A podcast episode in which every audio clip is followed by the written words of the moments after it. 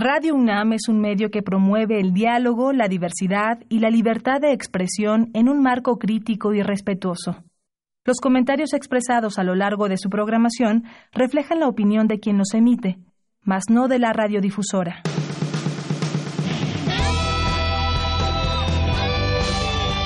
Prisma RU. Relatamos al mundo.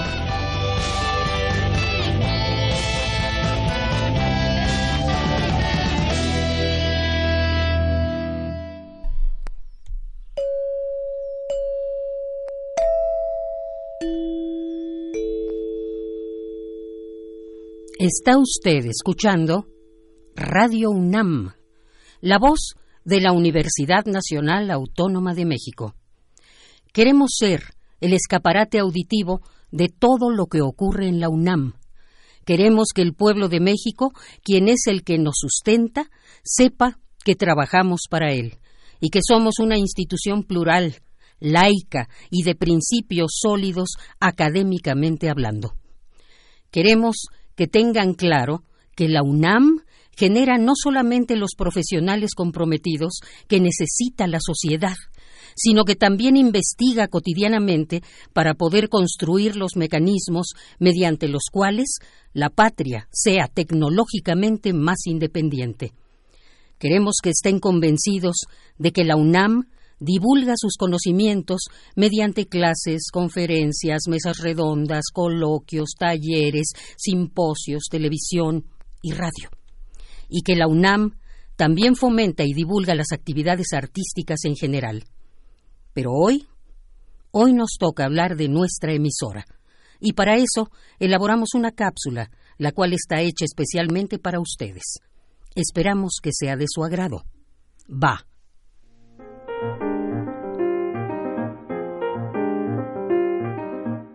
Una nueva voz en el cuadrante. La mañana del 14 de junio de 1937 amaneció nubosa. Antes de que la luz invadiera el meridiano, los habitantes de la capital ya conocían la noticia impresa en las páginas de todos los periódicos. Esa noche, la Universidad Nacional Autónoma de México inauguraría su estación de radio, la cual estaría operada por universitarios. El suceso causó expectación. Ahora se trataba de determinar el manejo de la radio cultural en la sociedad mexicana. Se trataba de una emisión profesional desde un aparato con frecuencia de onda de 1170 kilociclos, cuyo alcance posibilitaba la sintonía desde cualquier punto de la bulliciosa México Tenochtitlan. De esa manera, la XEXX surgía como otro modelo de comunicación por radio. No era una más entre las empresas comerciales, sino un proyecto educativo que difundiría una obra cultural y pedagógica de excepcional interés. La inauguración de Radio Universidad Nacional comenzó como estaba previsto. En punto de las ocho, el anfiteatro Simón Bolívar, recinto de los actos solemnes de la venerable escuela preparatoria, se hallaba colmado por una masa expectante. De pronto, el joven y delgado abogado Alejandro Gómez Arias se acercó a los voluminosos micrófonos, saludó y comenzó diciendo en nombre del rector, declaro inauguradas las audiciones de nuestras estaciones transmisoras y aprovecho la oportunidad para decir unas cuantas palabras a fin de justificar el esfuerzo de la universidad al llevar su voz de cultura a todas las clases sociales. De esta forma, la universidad hace oír nuevamente su voz de siglos, la labor de su cuerpo colegiado, de sus médicos, de sus abogados, de sus ingenieros, de todos sus catedráticos, de los que sirven al país, del que la universidad es esperanza y del que quieren además ser un ejemplo. La Universidad Nacional aprovecha en esta ocasión una de las maravillas de la técnica moderna, el radio, que no sabe de distancias, que no tiene bandera y que está al servicio de la humanidad. Desde entonces para acá han pasado 82 luminosos años, 82 años de programas importantísimos para la vida pensante del país, 82 años llenos de anécdotas, de historias de vida y de compromiso para con nuestra universidad y para con nuestro país. Felicidades a la UNAM y felicidades a todos los trabajadores y colaboradores de nuestra radio, pero sobre todo, felicidades a nuestros fieles radioescuchas por estos primeros 82 años de vida de nuestra emisora. Bien, pues hoy quisimos comenzar así, de esta manera especial, en un día especial, donde Radio UNAM cumple 82 años. Y como bien lo decía Margarita Castillo en esta colaboración, muchas gracias a todos los que hacen posible que esta emisora salga al aire todos los días, las 24 horas del día, los 365 días del año. Muchas gracias, Margarita, que aquí nos acompañas en vivo en cabina el día de hoy. Para mí es un placer. Esta es mi casa. 40 años llevas en esta emisora. Sí, eh, he sido una mujer muy afortunada. Este, he logrado entender un poco lo que es realmente la voz, la palabra, y la producción y soy una mujer muy feliz de estar aquí. He aprendido mucho, sobre todo de todos los jóvenes como ustedes que siempre son sangre nueva que nos refresca la emoción y la posibilidad de seguir trabajando. Eh, mi trabajo es para todos los que nos escuchan, es una cita amorosa ciegas y así lo hago, así se los dedico. Claro que sí, pues muchísimas gracias Margarita, que eres parte también de este programa y hoy quisimos empezar así contigo, recordando pues eh, siempre este gilófono que marca, marca ese sonido que siempre identifica también a nuestra estación. Pues muchísimas gracias. Muy amables. Buenos días. Y nosotros vamos a continuar porque el día de hoy, además de esta sorpresa que les tuvimos, vamos a tener más adelante una conversación con Margot Glantz, doctora en letras mexicanas, escritora, ensayista, porque ella también fue parte de los colaboradores, ha sido parte de todas estas personas que han sido parte de esta emisora. Ella es Margot Glantz y estaremos con ella conversando en un rato más. Y en nuestra segunda hora nos acompañará aquí, como les decía, nuestro director eh, general de Radio UNAM, Benito Taibo, porque nos va a dar los resultados del concurso de minificción que realizó Radio UNAM y, por supuesto, va a darnos unas palabras por estos 82 años de Radio Universidad. Tendremos también eh, Cantera RU con mi compañera Virginia Sánchez, tendremos Cultura con Tamara Quirós, tendremos Deportes con Moisés eh, González, Refractario RU con eh, Javier Contreras y Melomanía RU con Dulce Wet. Esto y más aquí en Prisma RU. Desde aquí relatamos al mundo. Relatamos al mundo. Relatamos al mundo.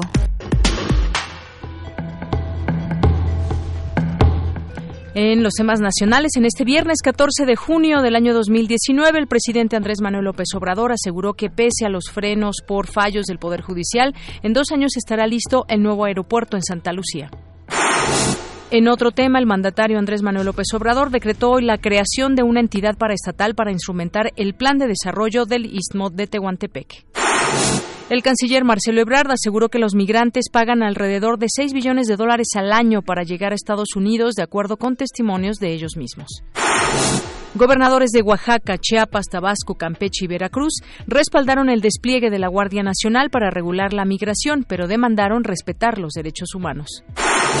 Emilio Lozoya busca tener acceso a sus cuentas bancarias bloqueadas el 27 de mayo por orden de la Unidad de Inteligencia Financiera. Y en los temas internacionales, el gobierno de Estados Unidos comenzó a retornar el doble, el doble de centroamericanos por la frontera de Ciudad Juárez, Chihuahua.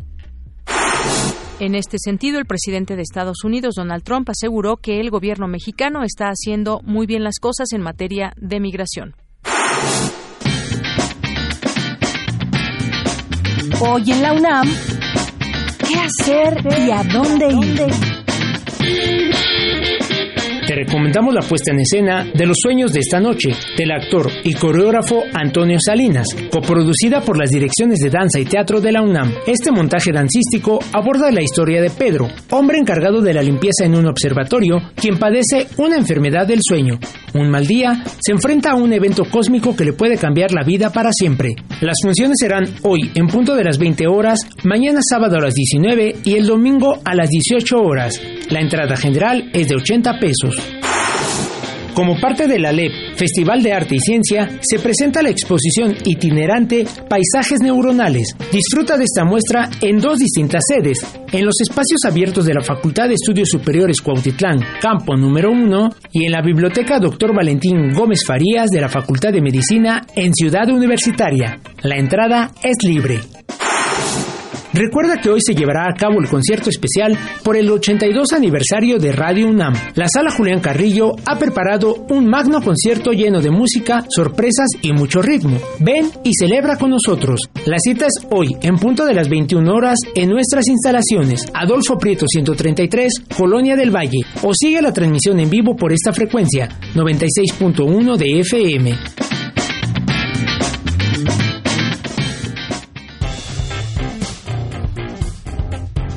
Campus RU. Bien, hoy en nuestro campus universitario, este viernes sesionó el Consejo Universitario, eh, universitario. Los detalles con mi compañera Virginia Sánchez. ¿Qué tal, Vicky? Muy buenas tardes. Hola, ¿qué tal, Deyanira? Muy buenas tardes a ti y a quienes nos escuchan aquí en Prisma RU. Así es, pues entre los puntos a tratar en esta sesión ordinaria del Consejo Universitario, pues se encuentran la toma de protesta de algunos miembros de la comunidad académica como consejeros universitarios, entre ellos Manuel Elías López Monroy, recién nombrado director de la Escuela Nacional de Artes Cinematográficas, así como la creación de la licenciatura en Ciencias Agroforestales, la cual pues se convierte en la número 128 de nuestra Casa de Estudios, y la número 13 de la Escuela Nacional de Estudios Superiores Unidad Morelia, donde se va pues a, este a impartir. Asimismo, eh, está el punto de la designación como investigador emérito de Marc de Breton Platz Daley, tal como pues también lo resaltó el rector Enrique Grago antes de iniciar la sesión, a quien escuchamos a continuación.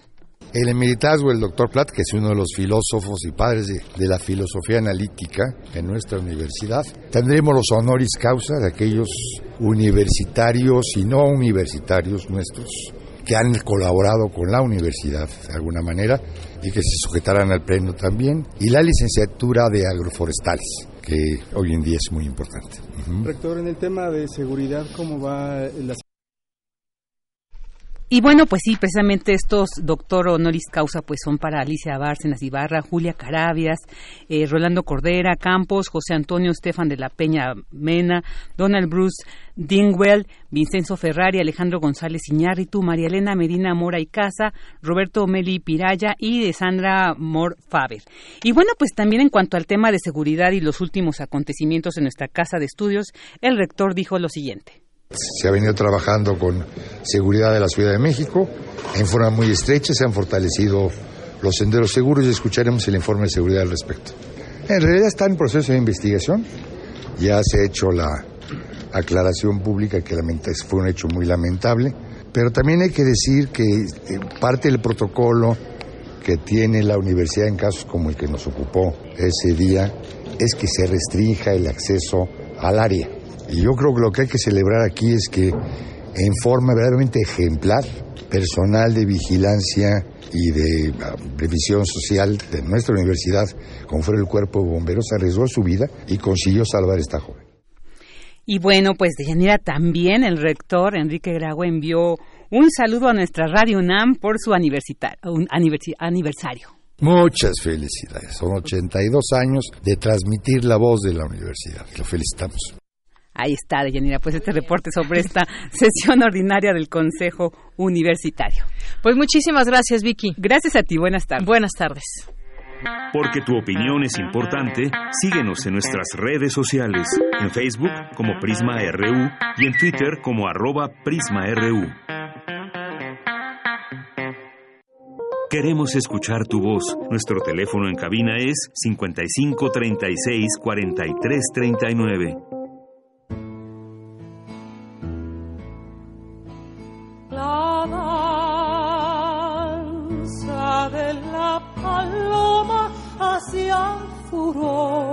Observatorio Ciudadano de Coyoacán. En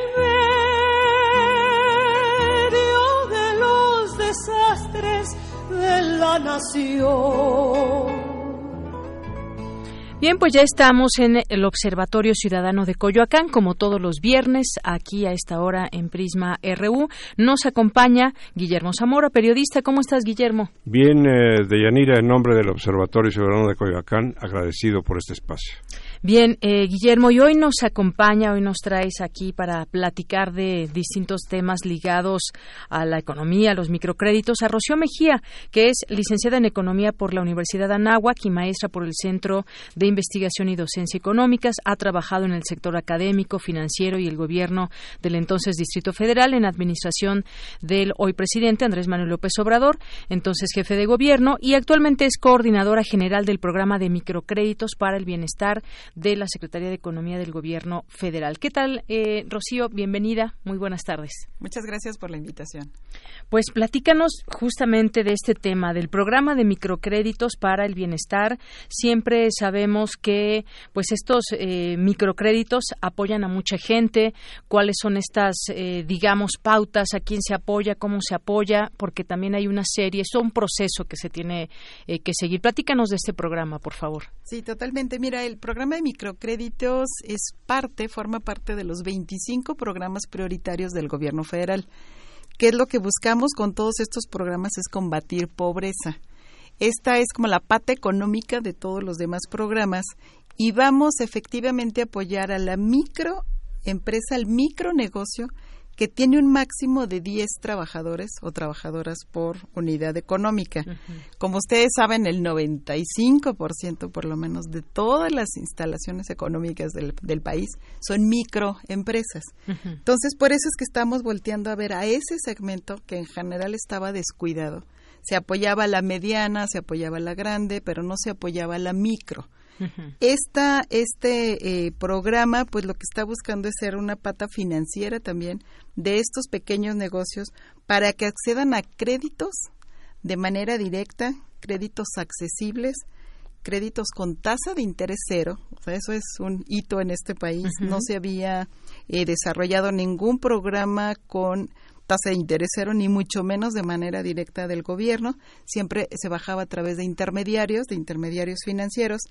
Y lo que estamos buscando es llegar a estos pequeños negocios que necesitan un monto pequeño, pero que ya lo tenemos muy comprobado, que ayuda mucho, tal como decías. Es un monto de seis mil pesos que le sirve a los pequeños comercios, a las aguarroteras, a los talleres, a los café internets, a las personas que elaboran alguna artesanía y que lo que pueden hacer con esto es adquirir insumos o adquirir más mercancías o adquirir un equipo que les permita una nueva máquina de coser, una caja registradora, un nuevo estante, un nuevo librero, uno. O sea, es un solo pago de seis mil pesos. Se les da un crédito de seis mil pesos y ellos lo van pagando en, mensualidades de 500 pesos durante 12 meses. La idea es que cuando terminen el año se les puede ofrecer un segundo crédito por 10 mil pesos. Si pagan bien también el de 10 mil, pueden acceder hasta el de 15 y hasta el de 20 mil pesos. ¿Qué es lo que estamos buscando? Que esa pequeña unidad económica obtenga estos 50 mil pesos al final, si logró irse graduando y ir pagando bien todos estos créditos. O sea, al final accedería hasta 50 mil pesos. Sí, eso es importantísimo. Hasta poco a poco. Poco a poco se van graduando, se van, van eh, pues manifestando su buen eh, pago y en el momento en que terminan lo que estamos viendo es cómo de ahí ya pueden ellos saltar, pues a lo mejor a una caja de ahorro y crédito popular o una cooperativa que ya pueda prestarles a lo mejor 50, 70 mil pesos dependiendo del negocio. Estos créditos van en general hasta ahorita. Tenemos una meta para todo el país, para todo este año, de casi 500 mil créditos. Tenemos 3 mil millones de pesos asignados a este programa y la idea es que vayamos a todos los rincones del país y apoyar a estos negocios. ¿Cómo es la forma para que muchas personas nos han hablado y se han interesado obviamente en estos, en estos apoyos? La manera en que pueden acceder a ellos es a través del censo del bienestar. Como ustedes saben, se hizo un censo desde diciembre, enero, febrero, y en este censo se fueron a tocar casa por casa los denominados funcionarios públicos, que son los servidores de la nación. En cada domicilio fueron preguntando, si hay un adulto mayor, si hay una persona con discapacidad, si hay una persona que tiene un negocio y que está interesada en recibir un crédito. De todo eso tuvimos una demanda altísima de al menos 5 millones de personas en Muchísimo, el censo. sí. ¿Qué quiere decir? Que efectivamente hay mucha demanda de crédito, porque muchos nos, nos decían, las, algunas microfinancieras, que hay sobreendeudamiento o que las personas pues ya están muy bien atendidas y nos damos cuenta que no. Las personas realmente sí necesitan un crédito, sí necesitan un apoyo y más con estas condiciones tan ventajosas. De ahí hicimos una selección de los que cumplen con los requisitos, que son primero que ya cuenten con un negocio. Vamos a empezar ahorita con los que ya tienen un negocio. Segundo, con los que están entre los 30 y los 64 años, porque debajo de los 30 tenemos jóvenes construyendo el futuro, que son los aprendices que están apoyándose, las becas, las becas universitarias. Entonces dijimos, ahorita empezamos hasta los a partir de los 30 y hasta los 64 porque también a partir de los 65 algunos adultos ya están apoyados. Si cumplen con ese eh, rango de edad, tienen el negocio y viven en las zonas de muy alta, alta o media marginación y pobreza del país, prácticamente ya pueden acceder a estos créditos. O sea, ti- tiene que ver que se den esos créditos para quien más lo requiera. Y al hablar del tipo de empresa, estamos hablando de cualquier giro que ellos, digamos, logren sustentar, como para qué es este ese crédito. Cualquier giro, en general nos están pidiendo mucho el sector comercio, también el sector servicios, cocinas económicas, cafecitos, café internet, librerías, eh, papelerías, ¿no? y también eh, las artesanas, artesanas llevan mano, las, las y sobre todo las zonas indígenas están son, son las que llevan mayor prioridad. Y efectivamente estamos considerando negocio también los de cuenta pro- eh, los que trabajan por cuenta propia como son un albañil un, un eh, eh, plomero un carpintero que lo que necesita es cambiar o comprar nuevas herramientas. Todos ellos están considerados como precisamente como el negocio. Sabemos que la mayoría de las familias viven, muchos en el sector formal o informal, prácticamente de lo que ellos mismos han podido autoemplearse. Entonces, por eso es que vamos efectivamente, como dices, a ese segmento con mayor necesidad y que efectivamente ha estado abandonado de posibilidades de crédito con buenas condiciones. Rocío, ¿y cuándo comenzarán a verse los efectos de este programa? Mira, prácticamente ya eh, el programa arrancamos el 1 de diciembre del año pasado, tal como eh, la administración. Ya en abril empezamos ya la colocación, porque fue todo el diseño del programa y las reglas de operación. Los lineamientos salieron en el Diario Oficial de la Federación el 29 de febrero, el 28 de febrero, sí, de este año. Y ahorita ya llevamos casi una colocación de 87 mil microcréditos que estamos viendo que ya ahorita ya se está viendo el impacto de este eh, apoyo, efectivamente, en las pequeñas localidades.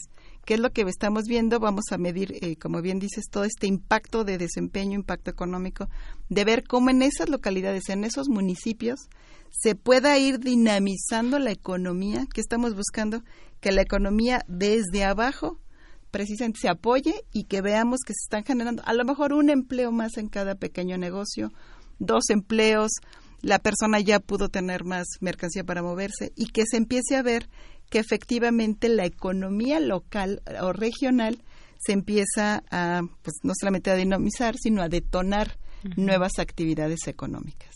Sí, ¿Y cómo responder, cómo responden ustedes cuando la oposición acusa de que este programa es, eh, es populista?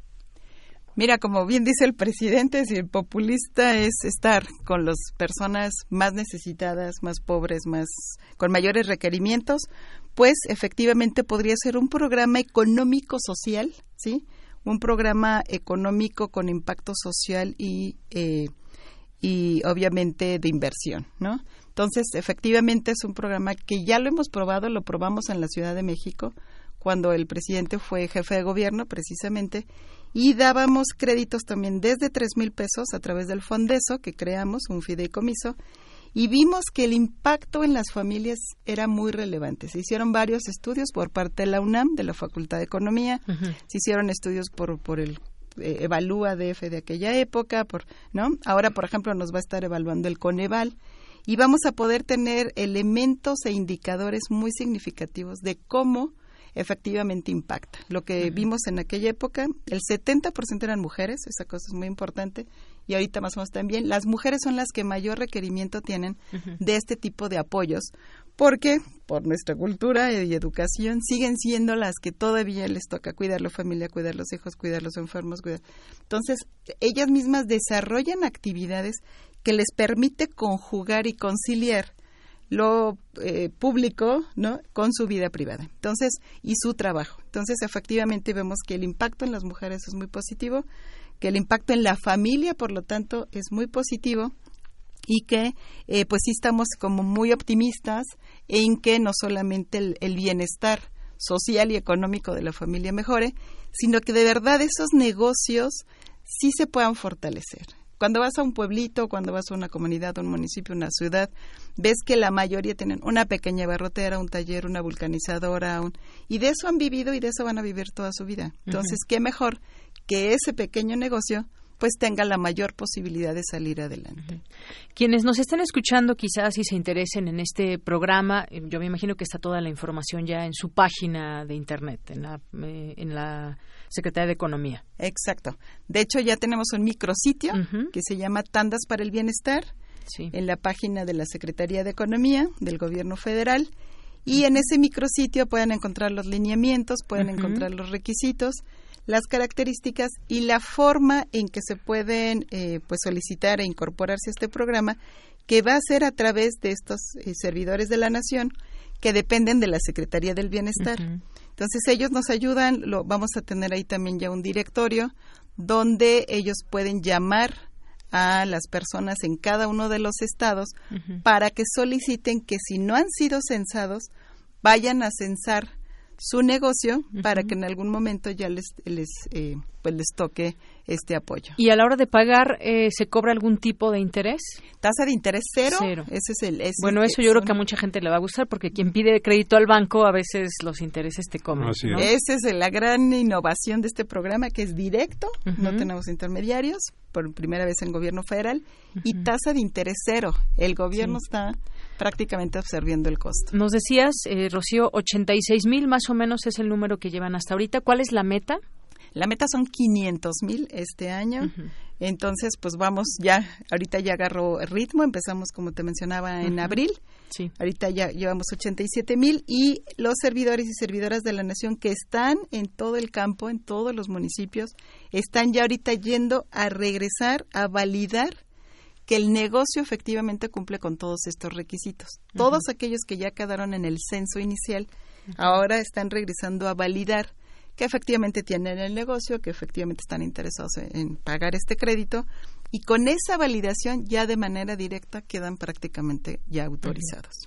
y, otra cosa, yo creo que hay que estar muy atentos en esto. Siempre queremos transparencia. Cuando hay dinero, siempre lo que queremos es transparencia y que no suceda como en algún momento sucedió con estas este apoyo que se le dio a la gente damnificada por el terremoto y que eh, una persona había cobrado 10 créditos y una serie de situaciones. ¿Cómo, cómo le hacen, cómo eh, trabajan para que todo esto sea de una manera Qué garantía, Exacto. Sí, eso es importantísimo. Como dices, vamos a estar publicando, además está por ley, el padrón de beneficiarios. Efectivamente, se va a ir publicando conforme nos los va solicitando tanto la función pública, que son los que van a estar eh, pues atentos de toda esta información, como el propio programa que va a ir eh, pues informando los padrones de beneficiarios. Tenemos de cada beneficiario un número identificador. Entonces, lo que nos permite ese número identificador es saber que la persona existe, la vemos con su CURP, con su INE, ¿no? Que la persona existe, que ya pasaron, tenemos la fotografía, porque como es a nivel nacional, tenemos esos controles de la fotografía del negocio, la fotografía de la persona, la fotografía del domicilio, de sus documentos. Entonces, realmente vamos a tener archivos electrónicos en los cuales tenemos toda esta información de cada una de las personas para que efectivamente las instituciones que se encargan de estarnos revisando y nos va a dar mucho gusto. Estamos, además, ya no, la función pública tiene ahora también la Contraloría Ciudadanas. Entonces, nos va a dar mucho gusto que efectivamente participen y nos ayuden a llevar un buen control de este programa y que no se nos duplique, no se van a poder duplicar. Y sobre todo, que veamos que efectivamente fue a dar La, la, forma en que ellos reciben de manera directa una orden de pago, al momento en que reciben su número de orden de pago, van al Telecom y en esa oficina de manera personal le entregan el recurso. Entonces eso nos está garantizando también que no hay un intermediario, no hay que ir a otro lado, no hay que pasar por quién sabe quién, sino que de manera directa, tal es como es la indicación de este nuevo gobierno, se entregan los apoyos. muy, bien. Bueno, pues creo que, está muy bien este programa. Ojalá que siga llegando más personas. Sabemos que mucha gente pues tiene esta iniciativa de iniciar algo, ya tiene una idea, es bueno a lo mejor eh, para cocinar, para algún cualquier giro, nos decías Rocío, puede ser siempre que cumpla, siempre y cuando cumpla con algunos eh, algunos requisitos que se están solicitando, puedan acceder a estos créditos. Quizás alguien dirá, bueno, seis mil pesos para empezar no alcanza, pero puede completar también para quizás algo que ya tenga. Y estamos hablando que son eh, para micro, microempresas. Exactamente. Tal como dices, es un complemento, es un apoyo, es un empujón, que es lo que estamos buscando. Y si gustan, les dejo mi correo. Claro que sí. Para cualquier cosa, es rocío.mejía arroba economía.gov.mx. Cualquier duda, cualquier comentario o propuesta que nos haga acá, sobre todo la comunidad de la universidad, pues bienvenida. Muy bien. Pues muchísimas gracias por estar aquí con nosotros. Gracias, Rocío Mejía. Gracias, Guillermo Zamora, por. Gracias a ti, Deyanira. Por eh, traernos esta, esta invitación, esta invitada. Y bueno, aquí llegó una pregunta de Rutilio Ruiz. Dice: Soy productor agropecuario, se dedica a la engorda de pavos. Desgraciadamente, el gobierno no tiene un programa especial para nosotros. ¿Cómo le hacemos para accesar a los proyectos económicos como empresa agropecuaria? Gracias. Ah, muy bien. Sí, mira, para la producción agropecuaria, efectivamente no estamos nosotros. Está en la Secretaría de Desarrollo Rural, el, la SADER. Ahí, con mucho gusto, si te metes al, a su página, también vienen los programas. Tienen el, crédito a la palabra y el crédito ganadero.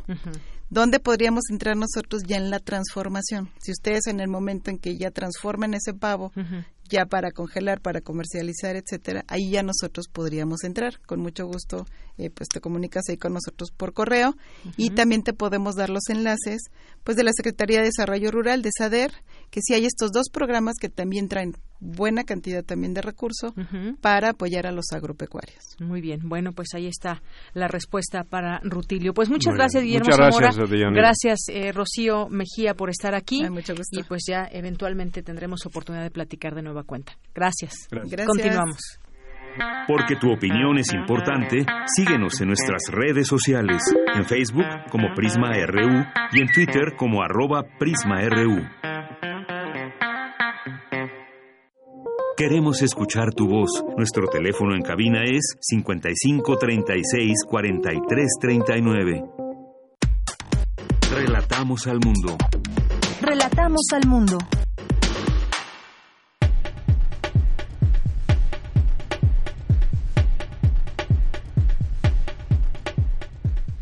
Continuamos una de la tarde con 36 minutos. Gracias por estar con nosotros.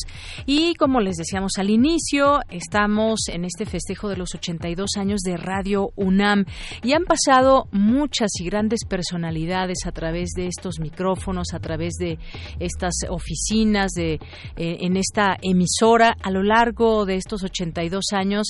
Pues mucha gente ha dejado huella, ha dejado su voz, ha dejado su trabajo, su amor y su entrega de todos los días.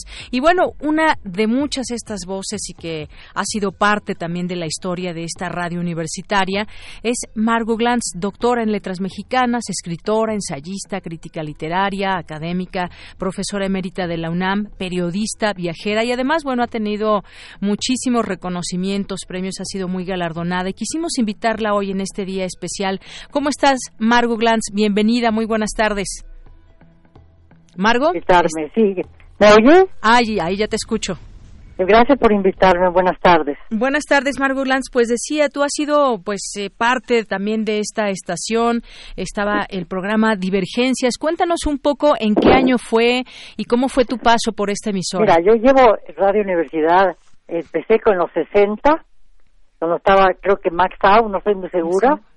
Este, eh, empecé con un programa sobre historia del teatro que estaba yo dando clases en el en el Centro Universitario de Teatro, cuando lo dirigía el maestro Azar, di varias conferencias, como daba yo esos cursos, iba apuntando mis textos y, y fui dando clases sobre teatro francés, teatro inglés, teatro de, la vanguardia en Europa, etcétera, etcétera. Durante mucho tiempo di sobre teatro y luego seguí dando sobre muchas cosas. Tuve más de 20 o 25 años con intervalos en radio. Muy bien. Esto, entonces, uno de los programas era Historia del Teatro. Eh, ¿Qué día No me acuerdo cómo se llamaba, pero tenía que ver con Historia del Teatro. Muy bien. Y luego también estaba escuchando, porque ahí también eh, rescatamos, por ejemplo, de la fonoteca, un programa que tenías de, que se llama Divergencias. En aquella ocasión estaba escuchando el programa que hablaba sobre el erotismo. Bueno, tuve una serie larga de erotismo que trabajé muchos autores importantes como Solo de la Clo, como Sade, como Diderot, como Casanova y muchas conferencias sobre eso. Este, yo escribía en, en el uno más uno una columna que se llamaba Divergencias y muchas de las cosas que preparaba yo para uno más uno las extendía y las, eh, las entregaba a radio. Entonces eh, había cosas de, de erotismo, pero también hubo muchas otras cosas más. Así es. Y bueno, pues cuéntanos, todavía, eh, si me parece, dices que fue por los años 60, todavía nos encontraba aquí en la del Valle. 60, 70 y volví en los 80. ¿Te tocó todavía trabajar cuando estaba en el, en el, no tenía esta sede aquí en, en la del Valle? Sí, todavía no está en la, no está en la del Valle. Cuando tú venías, cuando tú hacías radio, eh, aquí en Radio UNAM, ¿ya estaba aquí en la colonia del Valle? Sí, hace siglos que estaba en la colonia del Valle. Primero estaba no sé dónde, estaba en el centro. En el centro. No, yo, yo, yo, yo iba a la Colonia del Valle. ¿Cuándo empezó la Colonia del Valle? tengo el dato de 1972. No, entonces yo empecé antes, en los 60, porque daba yo clases de teatro en el CUT y daba yo también clases, daba yo conferencias en radio. Yo iba al radio. No creo que las mandaba yo y alguien las veía.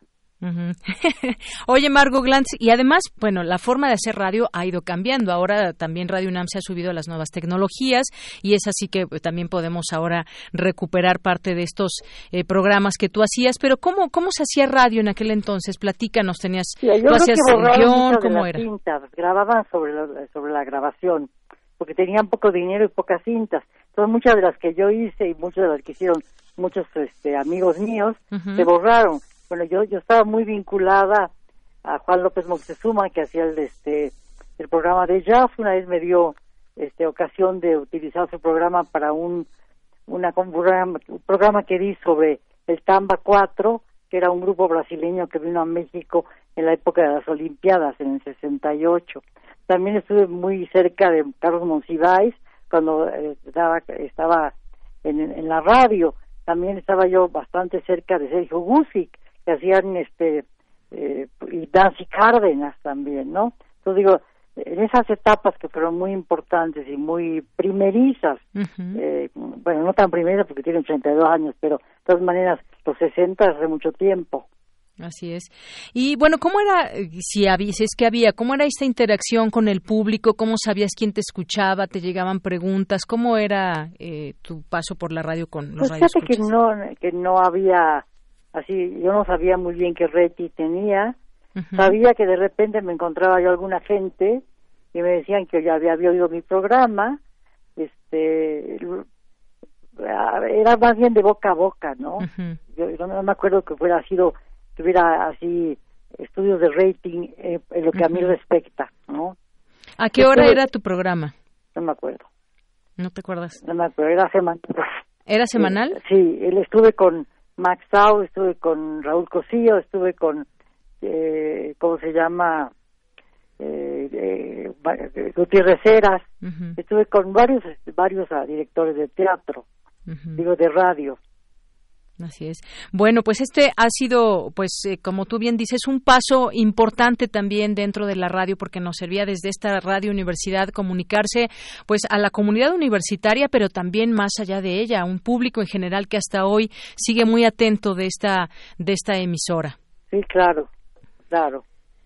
Me parece muy bien, muy interesante y sí, escuchaba yo mucho a a este a Granados Chapa cuando tenía su programa en la mañana.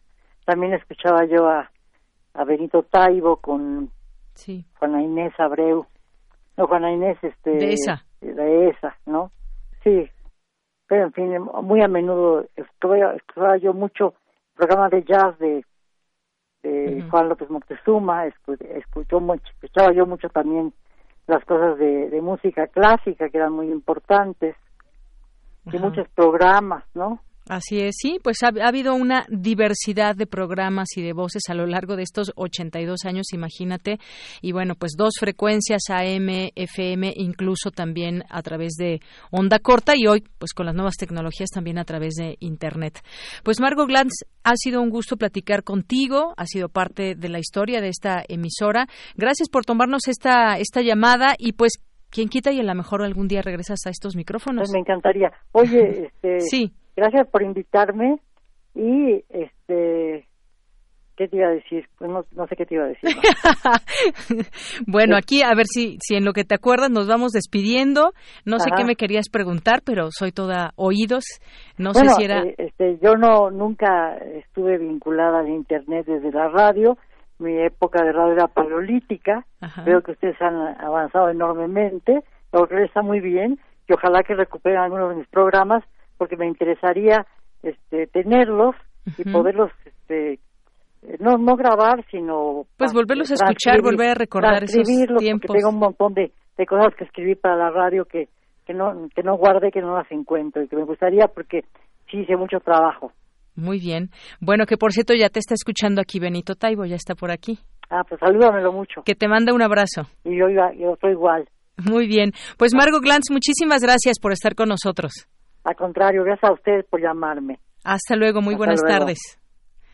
Bueno, pues fue Margo Glantz, doctora en letras mexicanas, escritora, ensayista, crítica literaria y además, pues como ella ya misma nos platicó, eh, fue pues su paso por la radio en distintos programas, trabajó con distintos directores y pues bueno, tiene muy buenos recuerdos de lo que para ella significó en aquel entonces Radio Universidad. Continuamos. Programa del miércoles 20 de julio de 1983.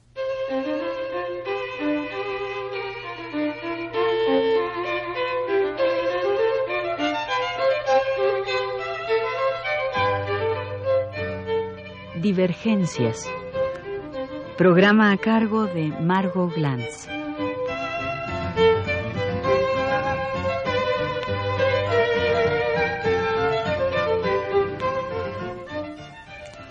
Buenas tardes. Ahora voy a hacer una comparación en este programa de divergencias entre Anaís Nin y Frida Kahlo. No como podría pensarse entre Frida Kahlo y Tina Modotti, como se exhiben ahora en el Museo Nacional de Artes. De Anaís Nin decía Henry Miller que era especial. Especial porque carecía de conciencia de culpa. Especial porque podía vivir cualquier situación sin inmutarse. Un triángulo perfecto con Miller y con June, esa mujer a quienes otras mujeres paraban en la calle para decirle, usted es la mujer más bella del mundo, y se lo decían tanto en Nueva York como en París. Anaís Nin era también. Anaís Nin. Bueno, pues es la voz de Margot Glantz justamente en uno de sus programas en su paso aquí por Radio Universidad. No tengo el dato de qué año es este este programa, pero el programa era Divergencias y bueno, pues fue parte de lo que dejó aquí Margot Glantz y su huella por Radio UNAM. Porque tu opinión es importante, síguenos en nuestras redes sociales, en Facebook como Prisma RU y en Twitter como arroba PrismaRU. Queremos escuchar tu voz. Nuestro teléfono en cabina es 55 36 43 39. Bueno, y recuerde, eh, a las 2 de la tarde, dos con cinco después del corte, vamos a dar aquí a conocer los ganadores del el concurso Minificción de parte de Radio UNAM, donde mucha gente participó y estará aquí con nosotros su director general, Benito Taibo, director de esta estación.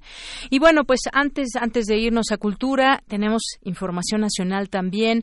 Este tema de la migración que no dejamos, eh, que no han seguido, han seguido dando información de parte del gobierno. Y bueno, me parece importante importante, esto ya lo platicaremos también al análisis con Javier Contreras en nuestra segunda hora. El secretario de Relaciones Exteriores, Marcelo Ebrard, adelantó que invitarán a la Organización de las Naciones Unidas y a sus agencias, entre las que se encuentran la del Alto Comisionado de las Naciones Unidas para los Refugiados, la ACNUR, y el Fondo de las Naciones Unidas para la Infancia, la UNICEF, así como otros organismos internacionales, a que participen en la mesa de trabajo con los países centroamericanos para definir la ruta del Plan de Desarrollo Integral para Centroamérica, lo cual me parece muy positivo. No sé usted qué piensa en ese tema tan complejo que es la migración, pero por supuesto que tiene que haber una participación más allá de México. Eh, Estados Unidos, pues bueno, lanza una advertencia, eh, quiere que se frene la migración, pero ¿qué pasa con los otros países involucrados? Eh, vamos a ir viendo de cerca qué sucede con estas mesas de trabajo, pero que participe la ONU también será sumamente importante para esta región. Lo que dijo el canciller es que están pidiendo que participe Naciones Unidas. No es un tema nada más de México, no es un tema de Salvador, Honduras, Guatemala. Es uno de los flujos migratorios más grandes del mundo y si queremos tener una política migratoria distinta en el mundo, tenemos que hacer una causa común. Esto al participar en la conferencia matutina en Palacio Nacional el día de hoy, el canciller comentó que durante las negociaciones con Estados Unidos, los organismos internacionales no se pronunciaron al respecto, por lo que confió en que acompañen a México en la implementación del plan de acción inmediata. Dijo que extrañan muchas voces los días de presiones más álgidas por las tarifas y ojalá que no estén ausentes en las semanas que vienen, ahora que vamos a implementar un plan de acción inmediata, es lo que dijo. Pues sí, que se involucren los organismos internacionales, no solamente con una declaración, sino también sentarse en estas mesas y opinar y debatir en torno a este tema, porque los migrantes siguen llegando, los migrantes siguen entrando por nuestra frontera sur y pues es difícil contener o es difícil tener un registro de todas estas personas. Respecto a los migrantes en espera de asilo, anunció que este viernes por la tarde se reunirá con las autoridades norteamericanas para conocer, discutir puertos de entrada y cómo se va a medir el número, así como las nacionalidades de los migrantes que ingresan a territorio nacional, porque México no ha aceptado que sea un número indeterminado. Así que seguimos atentos en este tema. También cuando pues concluya el el despliegue de la Guardia Nacional, que será hasta el martes para seguir avanzando en, pues, eh, en esta frontera sur de nuestro país. Continuamos. Relatamos al mundo. Relatamos al mundo.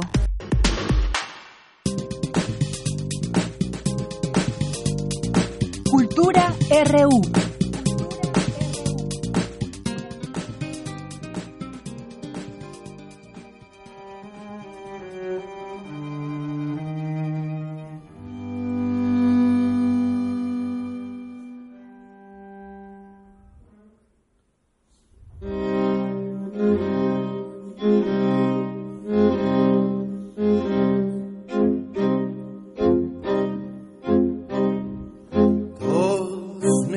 dicen el negro, llorona, negro y cariño.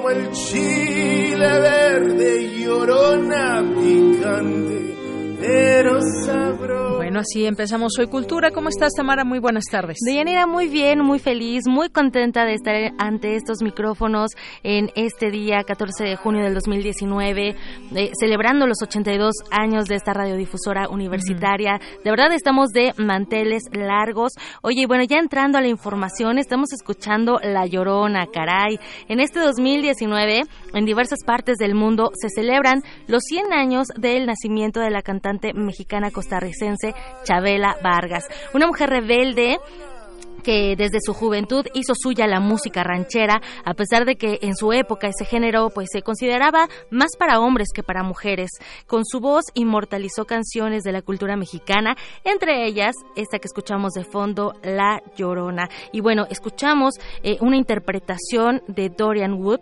¿Quién es Dorian Wood? Bueno, pues él es un cantante, intérprete, un hombre artístico dedicado al performance y sus trabajos musicales y visuales han sido presentados en salas de conciertos en galerías de diversos países, en Europa, Estados Unidos y también aquí en México. Y hoy nos acompaña en la línea. Dorian Wood, muy buenas tardes y bienvenido a este espacio.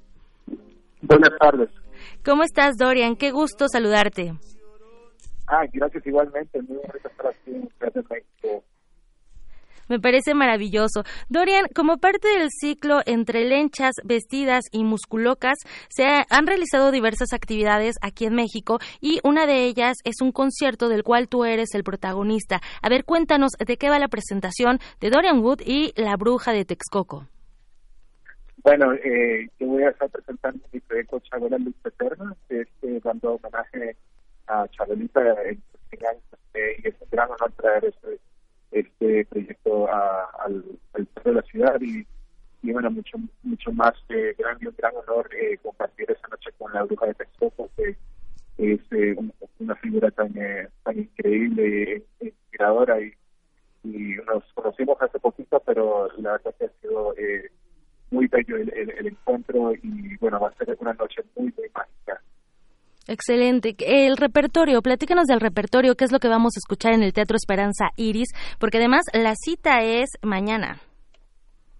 Correcto, sí, mañana eh, a las 7 de la noche eh, la Esperanza Iris eh, voy a presentar eh, populares por Chabela, que claro, son tantísimas y lo difícil de este fue enfocar en solamente 10 temas que ella hizo famosas eh, entonces el plan es interpretar esas canciones eh, de una manera dando homenaje a Chabela y, de otro eh, de otro enfoque, eh, mirando la relación que ella y yo tenemos en común, que ambos somos de Costa Rica, ambos somos mujeres y ambos que nacimos en la misma fecha, que fue el 17 de abril.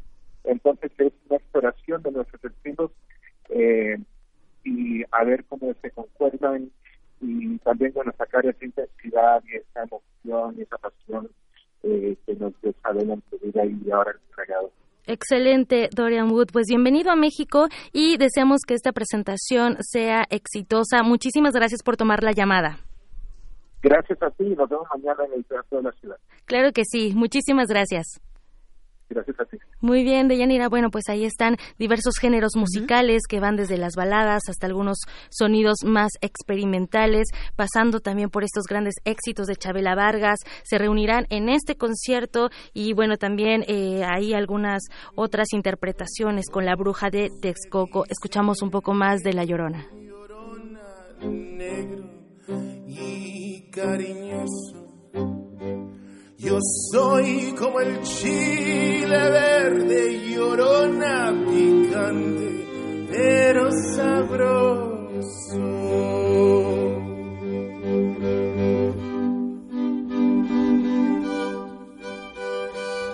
Ay, de mi llorona, llorona, llorona, tú eres mi chunga. Ay, de mi llorona, llorona, llorona, tú eres mi chunga.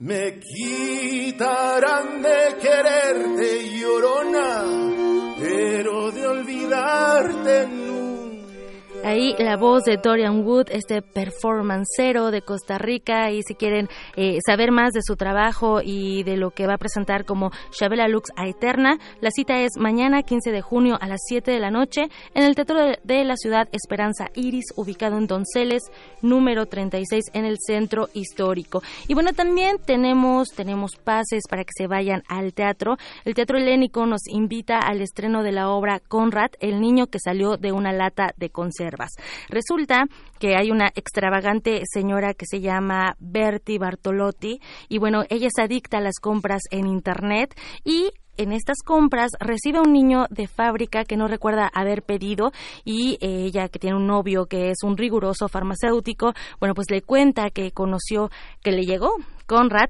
el niño perfecto que, bueno, debe de encajar en un mundo imperfecto. Esta es una obra eh, infantil eh, para, para la gente que quiera acudir al teatro helénico.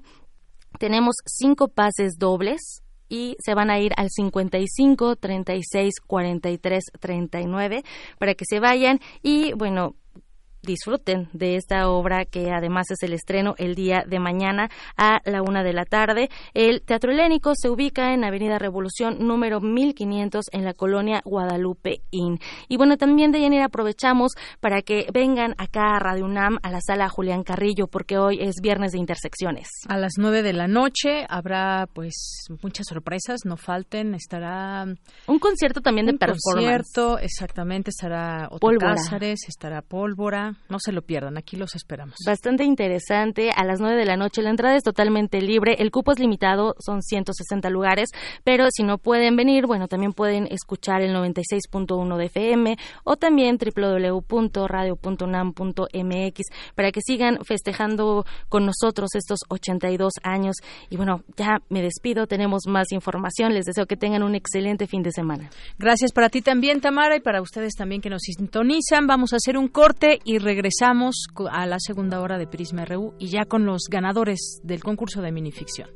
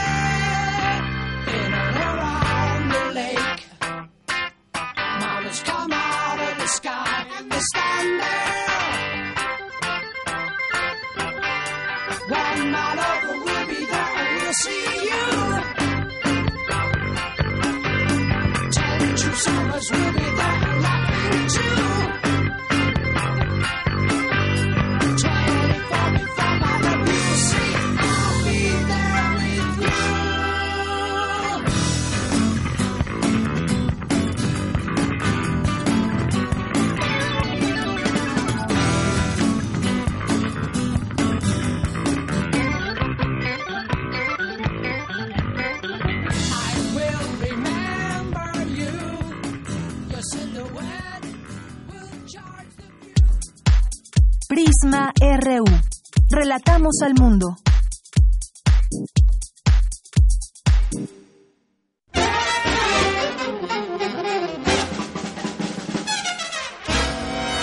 Música de fuego y fragua, de cacerías, funerales, bailes y salas de concierto. Hoy escuchamos sus historias. Viento de bronce. Programa de Juan Arturo Brennan. Acompáñanos en un recorrido por todos los géneros y todos los estilos de la música de trompeta. De lunes a viernes a las 6.40 de la mañana o escucha la repetición a las 3 de la tarde. 96.1 de FM. Radio UNAM. Experiencia sonora.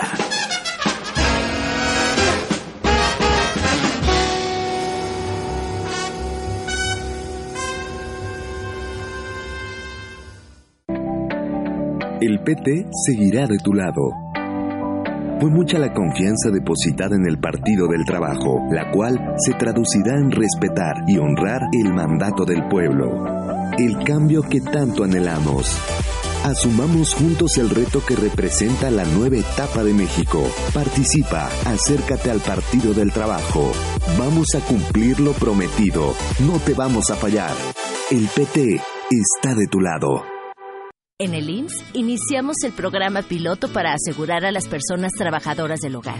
Podrás contar con los mismos derechos de cualquier trabajador afiliado. Servicio médico, incapacidades, ahorro para el retiro, pensión, guarderías. Pide tu número de seguridad social con tu CURP y un correo electrónico. Llama al 01800 623 2323 o entra a ims.gov.mx. Regístrate, determina tu cuota y acude a tu clínica. Gobierno de México. El Museo Universitario del Chopo te invita a conocer sus tres nuevas exposiciones. Después de 49 años de carrera, la artista Lourdes Grobet continúa sus derivas con Caminanta. Exposición que recorre sus huellas, con la curaduría de Víctor Muñoz. El toro y otros relatos de Eduardo Sarabia presenta jarrones, cajas de embalaje y un mural sobre la frontera norte, los mitos indígenas, el narcotráfico, la violencia y el béisbol. Los huecos del agua. Arte actual de pueblos originarios.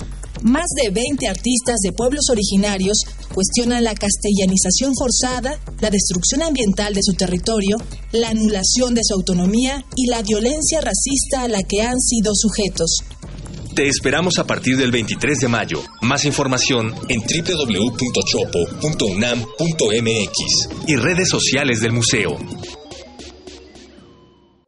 Queremos escuchar tu voz. Nuestro teléfono en cabina es 55 36 43 39.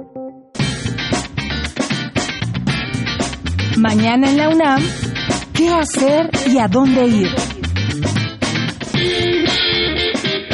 Como parte de los 91 años del natalicio de Ernesto Guevara, TV UNAM transmitirá el especial Che Guevara, el nacimiento de un mito, que analiza cómo el revolucionario se convirtió en uno de los personajes más importantes y emblemáticos de la historia contemporánea. Sintoniza hoy a las 19.30 horas la señal de TV UNAM por el canal 20.1 de televisión abierta. No te puedes perder el concierto de la Orquesta Filarmónica de la UNAM bajo la dirección del violinista Máximo Cuarta. Los recitales serán mañana, sábado 15 de junio, en punto de las 20 horas y el domingo a las 12 del día. Consulta las localidades en www.musica.unam.mx.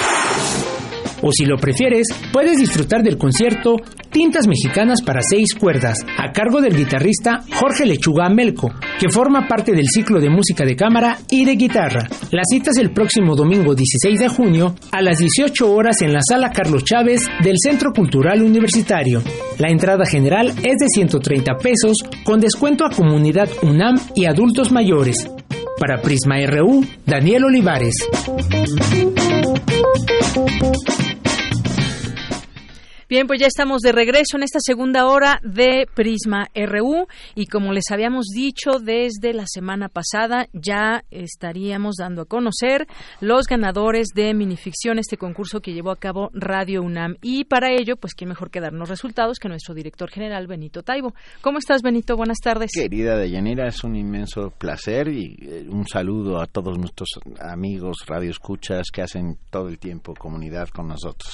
Así es. Bueno, además en este día que son los 82 años de Radio UNAM. Sí, cumple la radiodifusora 82 años de ser la voz de la voz de los universitarios, la voz de la voz de la Universidad Nacional Autónoma de México. Estamos muy orgullosos, es un verdadero privilegio poder colaborar en el engrandecimiento de este, de este medio de comunicación que es insigne en todos los sentidos. Hace un rato hablaste con Margot Glantz. Por aquí han pasado Uh, las mejores y más importantes voces de muchas generaciones, uh, periodistas, poetas, escritores, eh, ensayistas, bueno, eh, músicos, etcétera. Eh, toda la inteligencia nacional, más por supuesto, toda la, la, inteligencia que salió de la propia Universidad Nacional Autónoma de México, que es importantísima. Claro, seguir escuchando esas voces todo el tiempo, nuevas generaciones, han hecho cosas diferentes en la radio a lo largo de los años, nos hemos subido a las nuevas tecnologías y bueno, pues ya, ahí ahora hacemos diferente la radio, ¿no? De cómo empezó eso. Sí, claro. Eh, la- hemos, nos hemos adaptado a los tiempos. la radio ha dejado de ser ese aparato enorme que estaba en la sala de la casa para convertirse en un instrumento de lo cotidiano que puede venir en tu teléfono, que puede ser escuchado en cualquier parte. Ah, no solamente transmitimos por las ondas del espectro radioeléctrico, sino también por Internet. Hace unos segundos me contabas que nos mandaban saludos desde Dallas, Desde Texas. Texas, Pues exacto. bueno, le mandamos un abrazo a quien nos esté Ramón escuchando. Vázquez. Ramón, pues un abrazo hasta Dallas. Eh, hay que resistir. De Texas lo recuperaremos tarde o temprano. Muy bien, Benito. Pues en este marco nos tienes pues ya los resultados del concurso de minificción. Sí, Radio UNAM, para celebrar este 82 aniversario, lanzó un concurso de minificción sobre la radio, ah, organizado eh, particularmente por nuestro queridísimo Baltasar Domínguez, creador de eh, el, el ala del colibrí, el alete- eh, eh, me los El pueden- exacto peso del el colibrí. exacto peso. ya El lo- peso exacto del colibrí. el peso exacto del colibrí, que son minificciones que están escuchándose todo el tiempo por nuestras, por nuestras emisiones. Y, bueno, a ver, les cuento. Recibimos 1.125 participantes, o sea, es increíble la respuesta que tuvimos, con más de 1.500 textos de todos los estados de la República Mexicana. Tuvimos un jurado de lujo integrado por Lauro Zavala, Javier Perucho, Laura Elisa Vizcaíno y Baltasar Domínguez, y decidió que eh, los que mencionaré en un segundo son eh, los ganadores de este concurso de minificciones por la enorme calidad literaria de sus minificciones. Y lo digo. Eh, en el primer lugar tenemos a Víctor Daniel Rivas Martínez con su texto Torre de Babel. Y el jurado dice que es por la serie de imágenes urbanas vinculadas a la naturaleza de la radio. En segundo lugar, el queridísimo Marcial Fernández, eh, el director de la editorial ficticia, con su texto llamado La Radio, por ser una alegoría de la creación del mundo a través de la radio. Y el tercero, Paola Tena Ronquillo, por efectos sonoros, por ser una reflexión sobre los efectos sonoros en el formato de radionovela. La verdad es que la calidad eh, de, de los más de 1.500 trabajos... Tuvo mucho trabajo el Mu- jurado. ¿eh? Mucho, mucho, mucho trabajo. Lo repito, en primer lugar, Víctor Daniel Rivas Martínez con Torre de Babel. Segundo lugar, Marcial Fernández con La Radio. Tercer lugar, Paola Tena Ronquillo con Efectos Sonoros. Y debido a la enorme participación y a los atributos de los trabajos recibidos, el jurado decidió incrementar de 10 a 19 las menciones honoríficas y las voy a leer muy rápidamente Sí, adelante. tienen menciones honoríficas y que recibirán su diploma correspondiente. Estefanía Gómez Angulo por Erotomanía, Andrés Gabriel Gaspar Robles por El volumen de las cosas, Luis Javier Nieto Maldonado por Dilema, Itzel González Leocadio por Se ha ido, Jorge Ramírez por Cero Horas, Jonathan Ávila Guzmán por Señor Locutor, Jesús Ruiz Valencia por Minificción de la Radio, Elena Reyes López por Ágilmente, Miriam Vázquez Durán por Mañana será un día soleado, una alegoría sobre el 2 de octubre de 68, Ana Patricia Carrillo Padilla por La cita anhelada, Sabrina Hernández Garduño por Instrucciones para conseguir una canción antes del Internet, Mauricio Coral por Feliz cumpleaños, Santiago Ávila Dorador por Maple Sarciana y Radio 85, eh, Radio 85, una alegoría sobre el terremoto del 85, Morelia Guadalupe Trujillo Michel por Anuncio de Oportunidad, María Concepción González eh, Báez por Silencio, Diego Misaela Redondo Morales por Fragancias, Daniel Alejandro Mont- Montes Rojas por Voz en y Giovanni García Medina por Radio Mercial. Y perdón, Efraín Blanco por la radio guardó silencio. Hay que decir que los premios consisten en 10 mil pesos para el primer lugar, 5 mil para el segundo y 3 mil pesos para el tercero. Estos tres primeros lugares y las menciones honoríficas recibirán un diploma y tanto las obras ganadoras como las menciones honoríficas serán producidas radiofónicamente por Radio UNAM para ser transmitidas en la serie El peso exacto de un colibrí, además de publicarse en formato PDF en la página oficial de Radio UNAM. Ah, hay que decir que eh, se encontraron muchas constantes porque eh, la teoría, la- lo que pedimos fue que se refirieran a la radio, estas minificciones. Y hay que decir que hay algunas constantes en todas ellas que el jurado decidió tener eh, muy en cuenta, como la referencia a los abuelos, al papá, a los- al pasado, eh, esa radio que viene del pasado y que hoy en día sigue siendo importantísima, cotidiana, cómplice, amiga. Ah, la radio vista como nostalgia, como, como parte de un mundo que desaparece y que sin embargo está vivo y que está presente. El tema apocalíptico, después del fin del mundo se sigue escuchando la radio. Esto me encantó.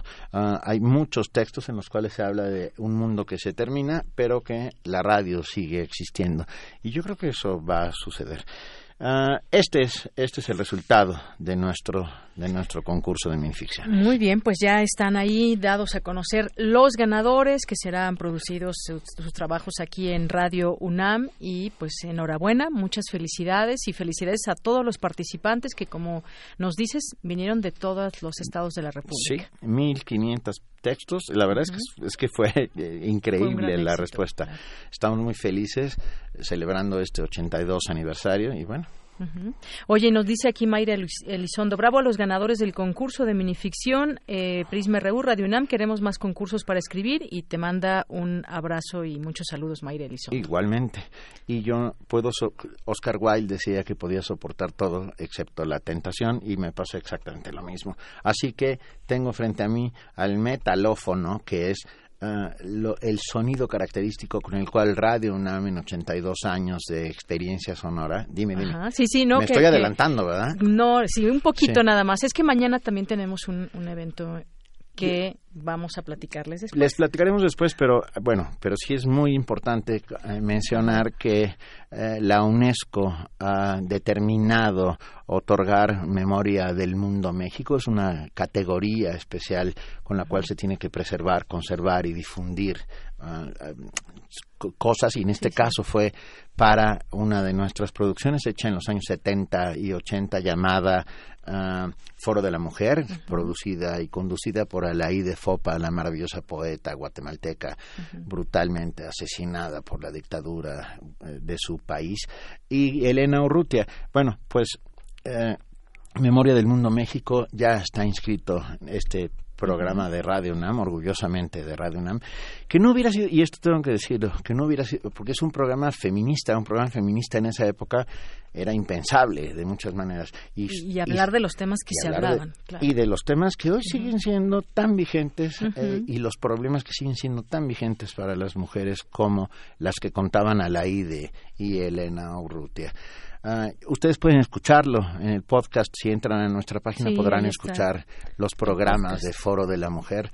Ah, estamos muy, muy, muy orgullosos de este reconocimiento y a su vez nos obliga a, a tener ah, la misma calidad y la, y la misma perseverancia en, en la lucha por la igualdad eh, de los derechos de la mujer. Seguimos, seguimos insistiendo eh, con otras voces, eh, de otras maneras, pero sin duda con la misma pasión e ímpetu que permite la autonomía universitaria. Todo esto hubiera sido impensable sin la autonomía universitaria. Así es, es un tema también muy importante que está lleno de actividades, este tema de la autonomía universitaria eh, desde nuestra universidad, que también ya iremos platicando aquí en estas emisiones. Cumplimos 90 años de autonomía. 90 años.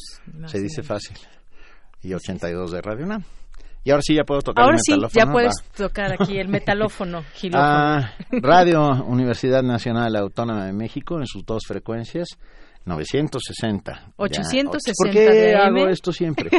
860 de AM y 96.1 de FM. Y esta es nuestra señal.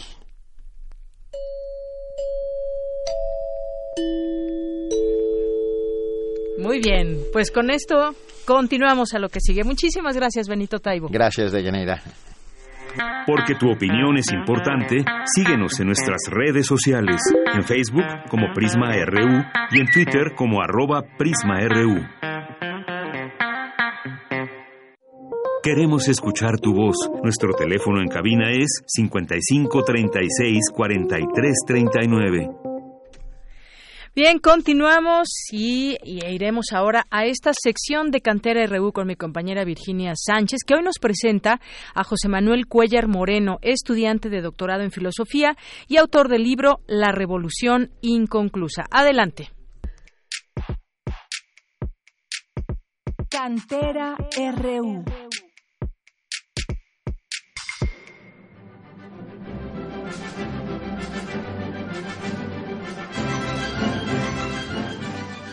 José Manuel Cuellar Moreno es estudiante del doctorado en filosofía de la UNAM y ya reconocido como una voz referente en la filosofía y política mexicana, lo cual se refleja, entre otras de sus obras, el libro La Revolución Inconclusa. Conozcamos más a este trascendental y ejemplar filósofo universitario.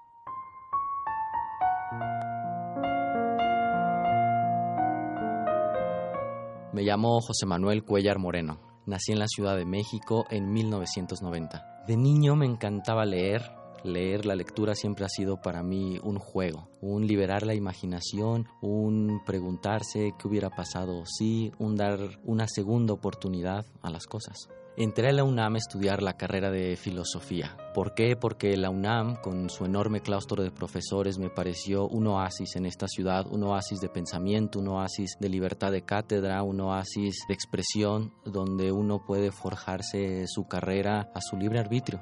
Yo, como muchos otros compañeros, al menos tengo esa impresión, al entrar a la carrera de filosofía uno no sabe bien a qué se está enfrentando. La filosofía es una palabrota, es una palabrota oscura que incluye aún otras palabrotas más oscuras como estoicismo, eclecticismo, irracionalismo, y uno no sabe qué es eso, pero uno tiene, creo yo, la intuición de que cuando estudia filosofía uno se enfrenta a las preguntas fundamentales y radicales de la existencia, que son preguntas cotidianas.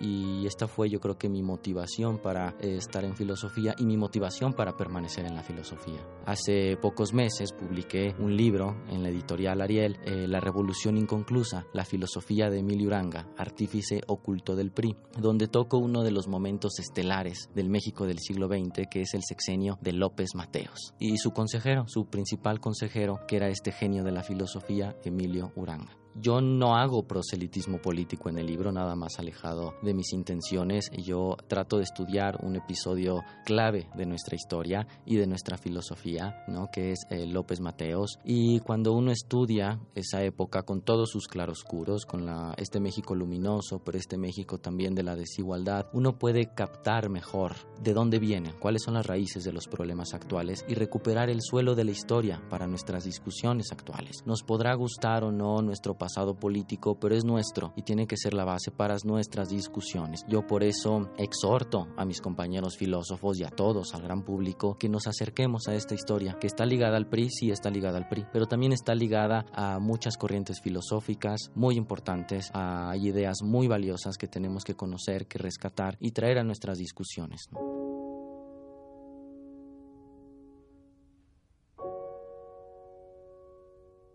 Soy un gran apasionado de la ciudad. Antes de publicar este libro, La Revolución Inconclusa, publiqué una novela, Ciudad de México, donde capturo en alguna medida esta mi pasión por la Ciudad de México. Me encanta caminarla, me encanta recorrerla, me encanta pelearme con ella para después reconciliarme y eso hago en los ratos que me deja libre la filosofía. Eh, soy muy poco musical, en esto y solo en esto creo yo me parezco a Kafka, que tampoco le encantaba la música. Eh, soy un adepto del silencio y es verdad que hay cierta musicalidad en el silencio también. Eh, me encanta, me encanta el silencio, necesito leer en silencio, necesito pensar en silencio.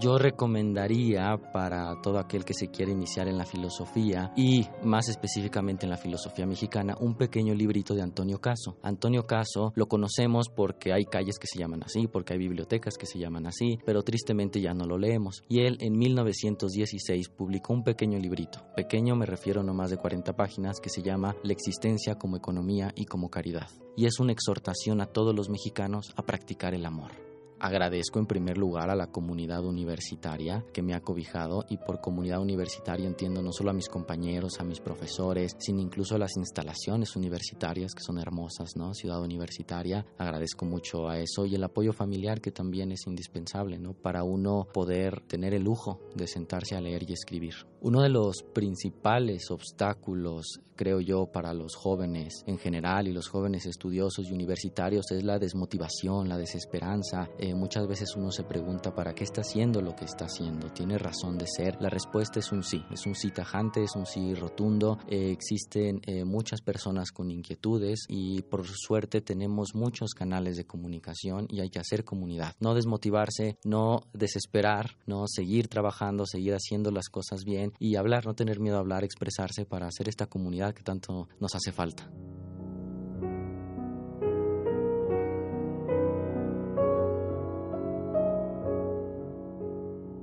Para Radio UNAM, Rodrigo Aguilar y Virginia Sánchez.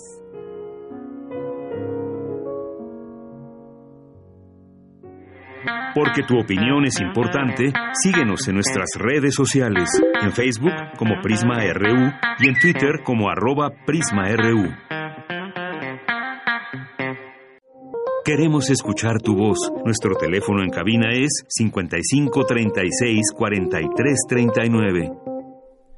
Dos de la tarde con 22 minutos. Le informamos esto que salió hace unos minutos. Tonatiu Guillén López presentó la tarde de hoy su renuncia al presidente Andrés Manuel López Obrador como comisionado del Instituto Nacional de Migración, sin precisar los motivos de su dimisión al cargo. En una breve carta, el todavía funcionario agradeció a la Secretaría de Gobernación, a la secretaria Olga Sánchez Cordero y Alejandro Encina, subsecretario de Derechos Humanos, Población y Migración.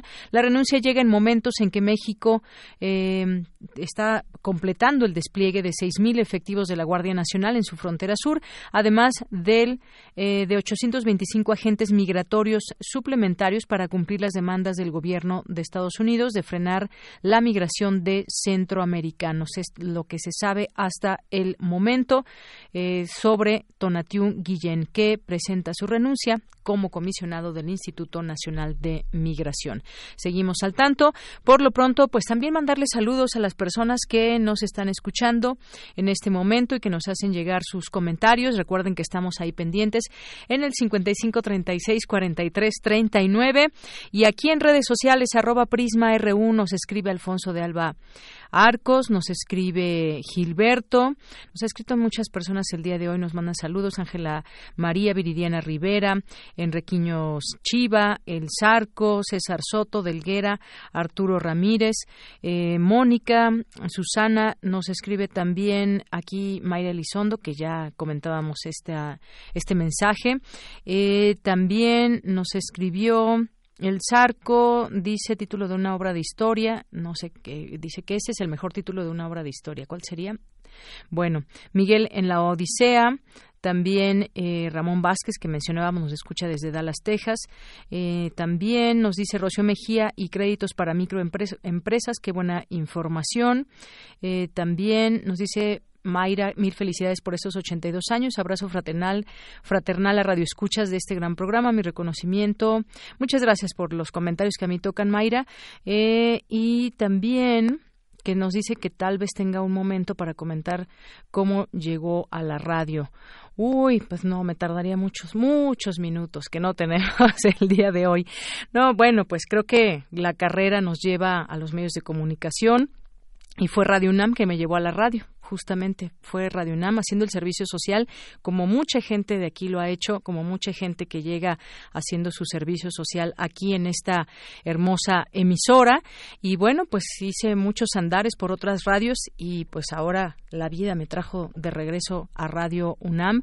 Bueno, muy brevemente, un día en un cafecito Mayra nos tomamos un café y te doy todos los detalles, platicamos, me encanta platicar de la radio y de todo lo que tiene que ver con con ella. Muchas gracias Magdalena González González también nos, nos manda saludos, le mandamos también muchos saludos a ella, nos eh, escribe también por aquí Delguera, eh, felicitar a la voz inconfundible de Margarita Castillo, por supuesto Delguera, que lo hacemos, Román Hernández García, felicidades a toda, la, a toda Radio UNAM por su aniversario, eh, Magdalena González también por aquí, de nueva cuenta presente, Sherezade, Elisa Lozano y muchas otras personas, Iracema, Mayra o Williams también, muchas gracias, eh, José Manuel Cuellar, que eh, estuvo hoy en Cantera RU, por supuesto, eh, César, Gaby Cervera, Balé, también a nuestros amigos de Filmoteca UNAM, a Juan Mario Pérez, que también siempre está aquí atento, nos dice felicidades a Radio UNAM por sus primeros 82 años de transmitir a la Universidad Nacional en las ondas de radio. Qué buena onda. Gracias, gracias Juan Mario Pérez, te mandamos muchos saludos. Ángel Cruz también por aquí presente. Eh, Betty también, eh, Carlos Oropa Álvarez, Cintia García Leiva y a todas las personas que están aquí escribiendo. Muchas gracias. Y vamos a continuar con la información internacional con mi compañera Natalia Pascual.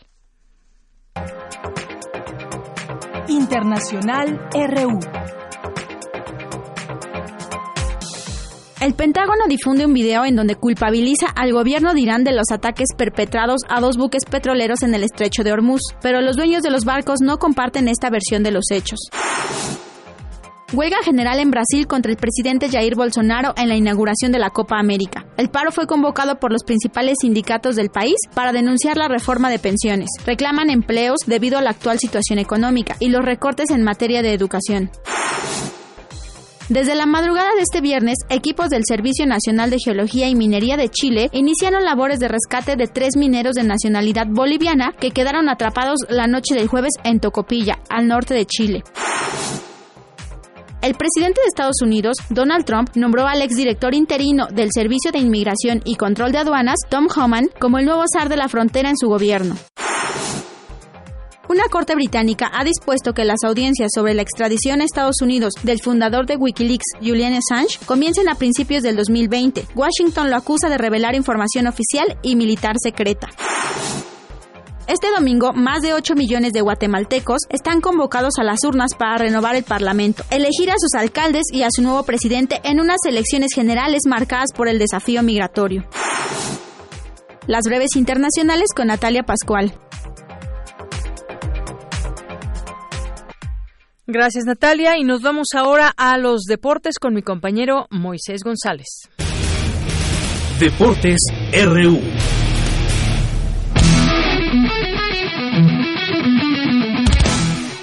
En un cerrado encuentro, Coyote CU se coronó en la conferencia Manuel Neri Fernández de la Juvenil Primavera ONEFA 2019. En el emparrillado del Tapatío Méndez, el equipo negro y naranja se impuso al Club Leones AC 13 por 7, terminando así una temporada invicta. El remo femenil brilló tanto en la Olimpiada como en el Nacional Juvenil 2019 con tres bronces y un oro. En la categoría de remos cortos a 2000 metros, peso ligero, consiguieron el oro Fernanda Arroyo y Edith Márquez, mientras que los bronces cayeron por conducto de Narendra García y Camila Zárate. En conjunto, las cuatro remeras antes mencionadas se hicieron del último bronce. El equipo varonil de la Cruz de la UNAM se proclamó campeón de la Liga Universitaria 2019 luego de vencer 10 a 6 a Panteras de la UAM en la gran final del torneo. Fernando Hernández culminó como el mejor goleador, mientras que su compañero Fernando Alegría en su primer año fue nombrado el mejor jugador del certamen. Su hábitat, el agua. Suspender voluntariamente la respiración dentro del agua es la base de un deporte conocido como apnea. Puede ser por distancia o tiempo. Priscila Dianey Martínez, Luis Graciela Vigueras y Luisa Daniela Fortuna representarán a la UNAM en el séptimo Panamericano de Buceo Libre en Santiago de Chile del 26 al 30 de junio. Un Goya para Yareli Acevedo por su destacada actuación al colgarse cinco medallas, un oro y cuatro platas en el Nacional Juvenil 2019 de ciclismo.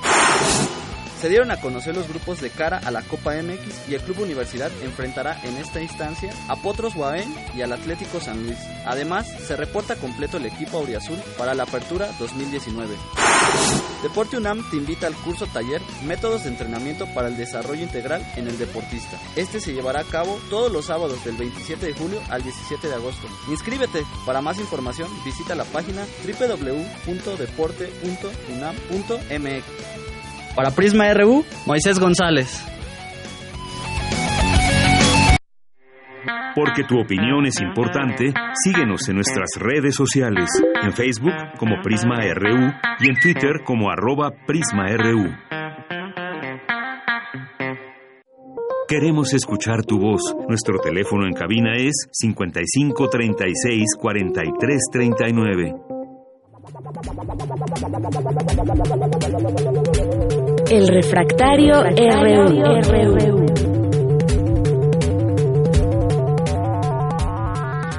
Dos de la tarde con 30 minutos. Ya estamos en Refractario RU con Javier Contreras, maestro en Derecho y profesor de la FESA Catlán. Javier, ¿cómo estás? Muy buenas tardes. Hola, ¿qué tal, Deyanira? Muy buena tarde para ti, para todo el amable auditorio. Y pues hoy, como cada viernes que nos escuchamos, hoy es un gran día para estar vivos y, caray, cómo pasan cosas en la República incluso a un par de minutos de entrar al aire. Exactamente. Dábamos a conocer esta noticia, Javier, de Tonatiu Guillén, que presentó su renuncia como comisionado del Instituto Nacional de Migración, sobre todo en el contexto en que estamos. Una renuncia, sí, pues bueno, no, no sabemos más detalles, sabemos que hubo una carta de por medio, la cual pues no sabemos exactamente qué contiene, como aquella vez que corrió como pólvora la de Germán Martínez Martínez. Cázares, ¿recuerdas? Claro.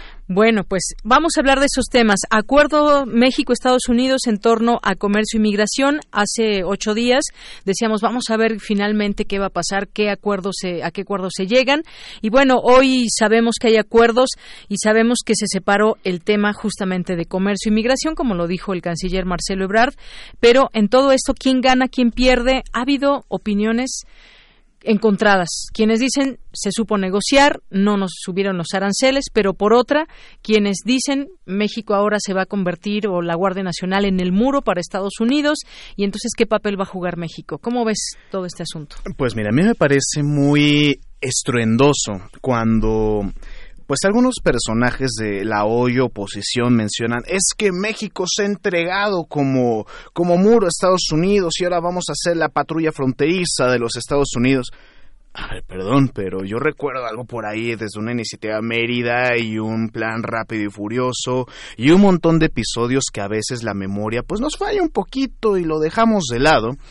Yo creo que esa idea de patrulla fronteriza en realidad es bastante, bastante añeja como para que hoy tratan de revivirla con un acuerdo que, primera, está separado entre lo comercial y lo migratorio, como ya se ha mencionado por parte del canciller Marcelo Ebrard, y por otra parte, que está acompañada de un auténtico plan de inversión para el desarrollo en términos regionales. Es decir, cuando hablamos de este acuerdo de cooperación para América Central con la CEPAL, con Estados Unidos, con México, pues es algo que yo no había visto como un esfuerzo unificado en las anteriores administraciones. Entonces me parece que la narrativa de la policía fronteriza es una narrativa estruendosa, se me hace también excesiva y bueno, en consecuencia exagerada por parte de los integrantes de, de, la oposición, particularmente del presidente del PAN, Marco Cortés. Creo que es algo exagerado y hasta lamentable.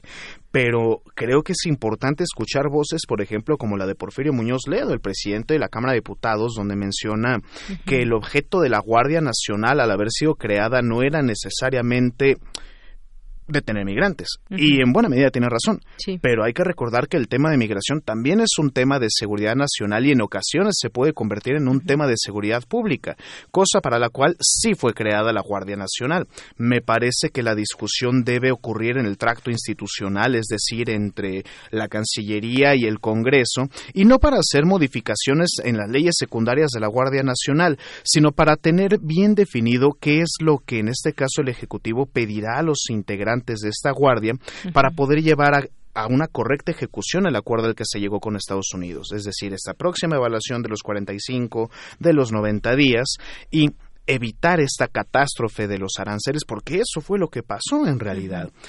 Hay personas que dicen es que el gobierno de México que ganó, creo que se ganó muchísimo porque no habíamos tenido este tipo de amenazas de forma tan real en el gobierno de Donald Trump durante el mandato. Oye, que de sigue de alguna manera la, la amenaza, ah, sí, por ¿no? supuesto. Porque nos están evaluando a 45 días a ver cómo va este problema. Exactamente. Podríamos pensar que también se trata de algo, mm, pues no sé si decirle propiamente mal gusto del presidente de Estados Unidos por ocupar este tipo de amenazas.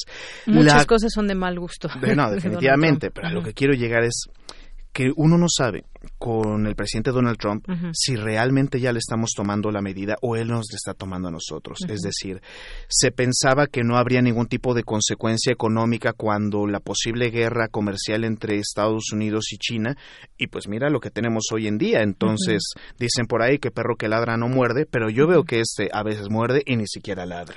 Bueno, pues vamos a ver qué se va eh, haciendo en ese tema, porque yo hace rato decía que veo de manera positiva lo que dijo el secretario de Relaciones Exteriores, que se invite a la Organización de las Naciones Unidas, a la ACNUR, a la UNICEF, también como otros organismos internacionales, a estas mesas de trabajo con los países centroamericanos.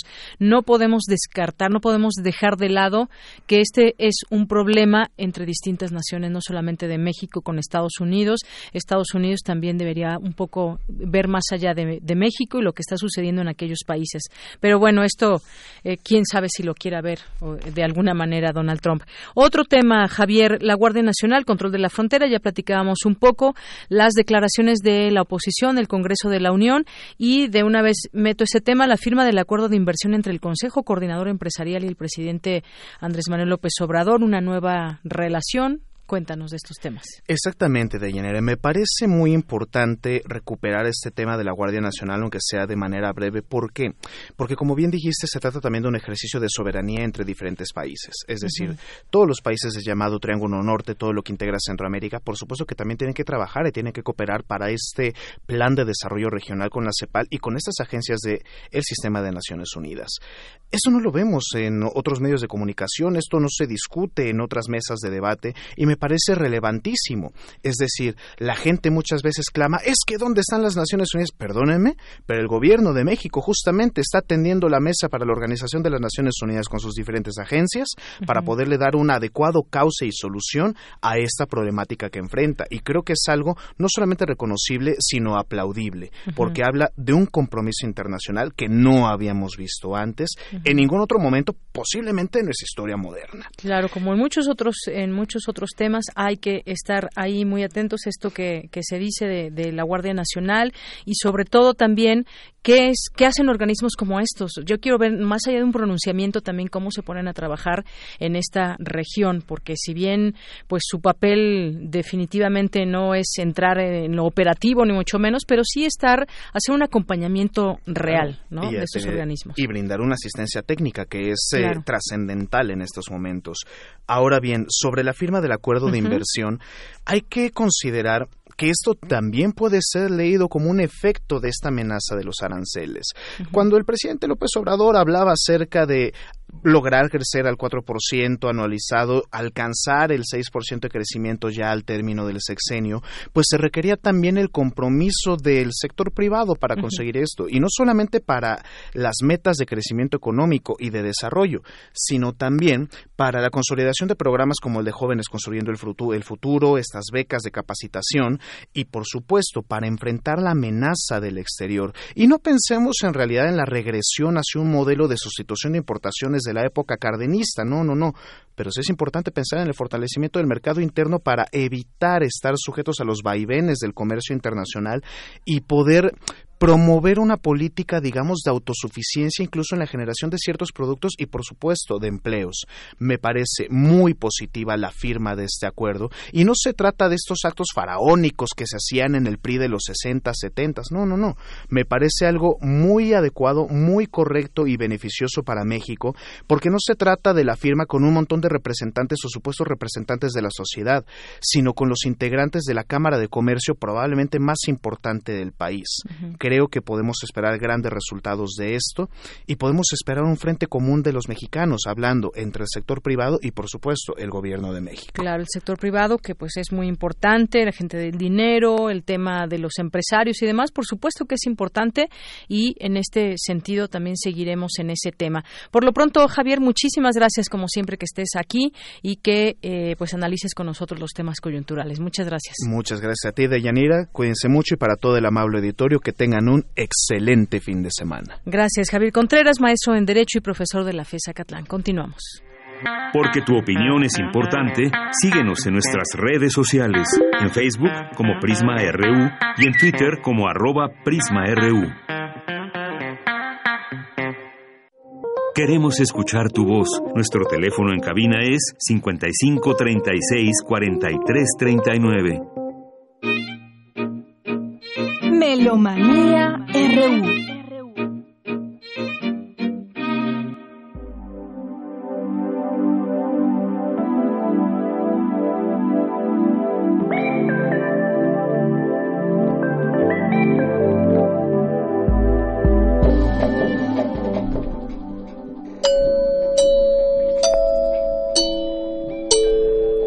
Nadie se resiste a tocar el xilófono. ¿Cómo estás, Dulce Güey? Feliz de que nos tocó viernes el festejo, porque la vez pasada, los tres años de Prisma, tocó en jueves.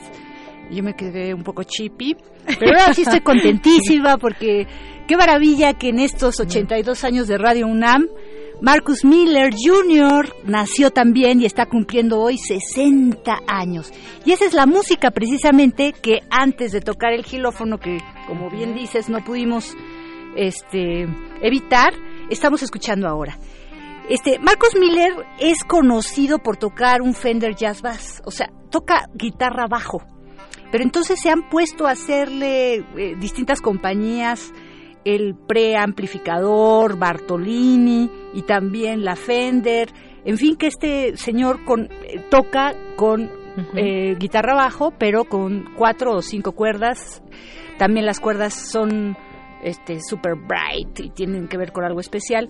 Ustedes pueden ir escuchando poco a poco también este cómo su participación es muy muy muy este presente en este álbum que estamos escuchando M2 con el cual recibió un Grammy y este es You Amazing Grace. Eh, eh, Marcus Miller toca tanto el clarinete bajo como esta guitarra que les cuento, el sintetizador bajo, el sintetizador normal y las percusiones programadas. Chaka Khan es la voz que estamos escuchando. ¿Y qué les parece si nos vamos con los regalos? Después tenemos vi- invitaciones y no se van a imaginar el recordatorio de fallecimiento que tenemos hoy que contrastará muchísimo con todo lo que ofreceremos contemporáneo en estas siguientes ocasiones. Escuchemos ahora ¿Por qué es importante? Porque creo que tanto Margarita en su cartelera como también aquí en el mismo prisma nos hablan de eh, nuestro el director artístico Máximo Cuarta de la UFUNAM que no nos perdamos el concierto. ¿Por qué no nos podemos perder este concierto? Porque Máximo Cuarta, como ya en otras dos ocasiones anteriores y en esta temporada especialmente, toca el violín además de dirigir. Entonces, estamos escuchando ahorita de Henryk Wieniawski, eh, compositor y violinista polaco, el tercer movimiento de su concierto número 2 en re menor opus 22. Es una obra romántica escrita entre 1856 y 1862. Esto es lo que van a tocar y esta parte del violín es precisamente la que le toca a Máximo Cuarta, además de dirigir esto, y este el programa no nada más tiene esto, sino también tiene la gran Sinfonía 9 del Nuevo Mundo de Antonin Borjak. Yo la recuerdo mucho porque era la favorita de mi papá. Bueno, pues este, ¿qué les parece que nos llamen para quien quiera asistir a este concierto mañana? Sabemos que los conciertos son mañana en la noche y el domingo 16 en la mañana. Los cinco pases dobles los tenemos para mañana sábado. Hay que llegar a las 7 de la noche, es a las 8 de la noche esto.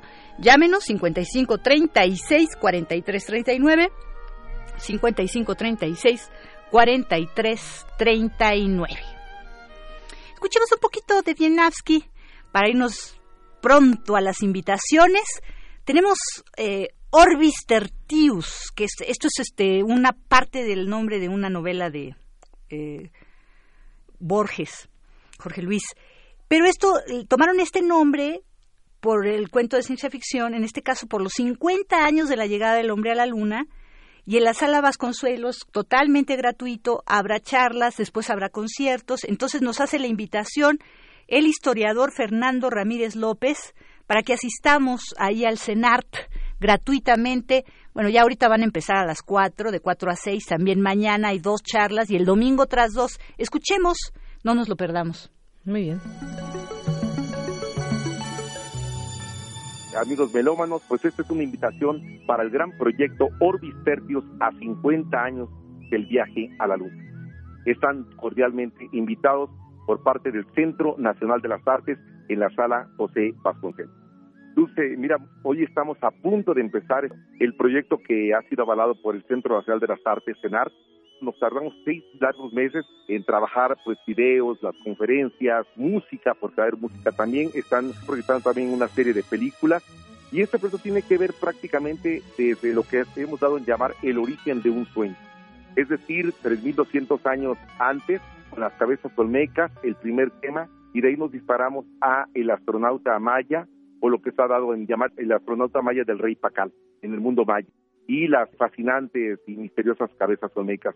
De ahí entramos a otro tema que prácticamente va a ser los aeronautas en los siglos XVIII y XIX, para pasar a un tercer tema que va a ser ya el siglo XX, la cuenta regresiva, para terminar simple y sencillamente con el orgasmo de lo que fue la carrera espacial dentro de la Guerra Fría entre la otrora Unión Soviética y los Estados Unidos. Va a haber dentro de las conferencias, por supuesto, que un mundo de imágenes, imágenes que inclusive son verdaderamente algunas hasta insólitas, de ver este, a Yuri Gagarin, a Valentina Tereskova, los primeros seres humanos que orbitaron nuestra Tierra, a John Glenn, la perra laica, todos los cohetes con que pusieron a las naves en el espacio, los N, N, NR1 de la Unión Soviética, los Gemini, los Mercury, y luego hasta llegar prácticamente a los Saturnos, con que a final de cuentas se llegó a la Luna. Y estos dos genios, ¿no? Kirillov por parte de la Unión Soviética y el otro genio alemán, Werner von Braun, que puso prácticamente al hombre a la Luna. Los horarios son este viernes de las 16 a 18 horas. Ojalá vengan un poquito antes, por espacio, son 140, 150 butacas, y ahí comenzamos prácticamente el origen de un sueño. El sábado, es decir, mañana, tenemos horarios de 12 a 2 de la tarde, un break de 2 a 3, y de 3 a 5 seguimos con la tercera sesión. La cuarta y la quinta es el domingo, de 12 a 2 y de 3 a 5. Ninguna de las conferencias se repiten, es más bien un marco cronológico, un marco de línea del tiempo, que vuelvo a repetir, comienza desde las cabezas olmecas al rey Pacal, pasando prácticamente por todos los aeronautas, los globos de Cantoya, los globos de Montgolfier, los hermanos franceses, y después los cepelines, después la primera aviación, la primera guerra mundial, la segunda guerra mundial, la primera con el Barón Rojo, con uno de los grandes pilotos, y la segunda con un monstruo de la aviación, un hombre totalmente desconocido para esta época, llamado Hartmann, ¿no? El alemán, que pues fue el único, ahora sí que el gran piloto que Hitler trató de cuidar, que nunca muriera, y que derrumbó más de 350 aviones. A eso se le llamó él y su equipo el cuarteto de la muerte, porque entre los cuatro pilotos derrumbaron más de mil aviones en lo que fue la Segunda Guerra Mundial, algo insólito para la historia.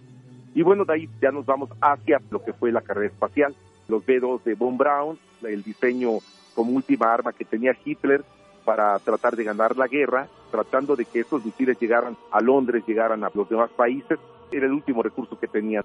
De ahí se van a derivar de los cohetes Saturno, ¿no? Más adelante con Werner von Braun. Y bueno, pues esta es una atenta invitación para todos los escuchas de Radio UNAM, para el gran programa que nos asiste. Y bueno, los esperamos acá. Vuelvo a repetir los horarios. Hoy de las 4 de la tarde a 6 pm, después el sábado de 12 a 2, de 3 a 5. Y más adelante el domingo igual de 2 a 2 y de 3 a 5 amigos melómanos, pues esta es una invitación para el gran proyecto Orbis Tertius a 50 años del viaje a la Luna. Están cordialmente invitados por parte del Centro Nacional de las Artes en la sala José Vasconcelos. Invitados porque es gratuito, así que no se nos olvide. Bueno, pues aquí tenemos los sonidos de Tomita, quien es un inspirador. Finalmente también ahí en esta en este proyecto de Orbis Tertius tendrán también música alusiva a lo espacial, no nada más Holtz con los planetas, ya verán.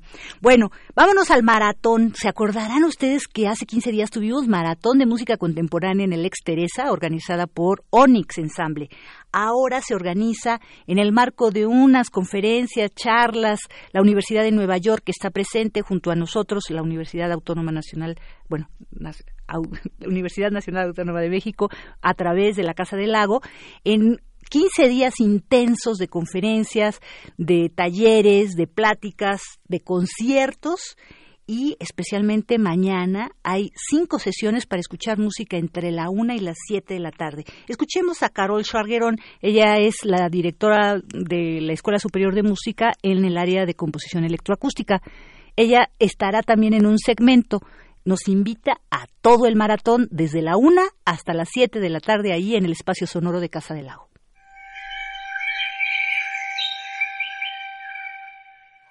Tardes, amigos de Prisma RU, Melomanía. Soy Carol Charrerón, soy compositora de música electroacústica y los invito al concierto maratón de mañana de pura música acúsmática en Casa del Lago, en el espacio sonoro de Casa del Lago. Un hermoso espacio. El maratón empieza a las 13 de la tarde este sábado. Va a ser curado por la compositora Tania Rubio, donde va a haber piezas de diferentes compositoras mexicanas Daniela Olmedo, Mirna Castro, Marisol Jiménez, Ana Paula Santana, Teresa Claudia Martínez, Teresa Novelo y la propia Tania Rubio. El segundo programa a las 14 horas, organizado por el compositor Pablo Silva, con piezas de Manuel Rocha, Pablo Gav, Sergio Luque, Pablo Silva y Rogelio Sosta. Luego, a las 15 horas, tendremos un programa organizado por el compositor Rodrigo Sigal con piezas de José Miguel Candela, de Chile, Mario Lavista, Antonio Rusek, Adina Izarra, de Venezuela, Rodrigo Sigal y Javier Álvarez. El cuarto programa lo presentaré a las 4.15 con piezas de Carol Chargueron, Alejandra Hernández, Lucia Chamorro, Patricia Martínez, de Argentina, y Sabina Covarrubias, de México. El último programa a las 17 horas 15 está organizado por Pedro Castillo y se van a escuchar piezas de Daniel Caranta, Pedro Castillo, Otto Castro y Fernando Curiel. Los esperamos todos mañana sábado en Casa del Lago, en el espacio sonoro, para escuchar este maravilloso maratón de música electroacústica. Hasta luego. Y bueno, pues estamos escuchando música de Adina Izarra, una música maravillosa que se acciona electrónicamente eh, eh, a través del canto de las aves con un pícolo, con una flauta. Vayan, esta música se va, va a oír y quise usar los pajaritos porque el espacio sonoro es afuera, entonces es una maravilla cerca de la naturaleza, con la interacción precisamente de estos animalitos, escuchar música electroacústica. Vámonos ahora a la invitación que nos hace Gonzalo Gutiérrez.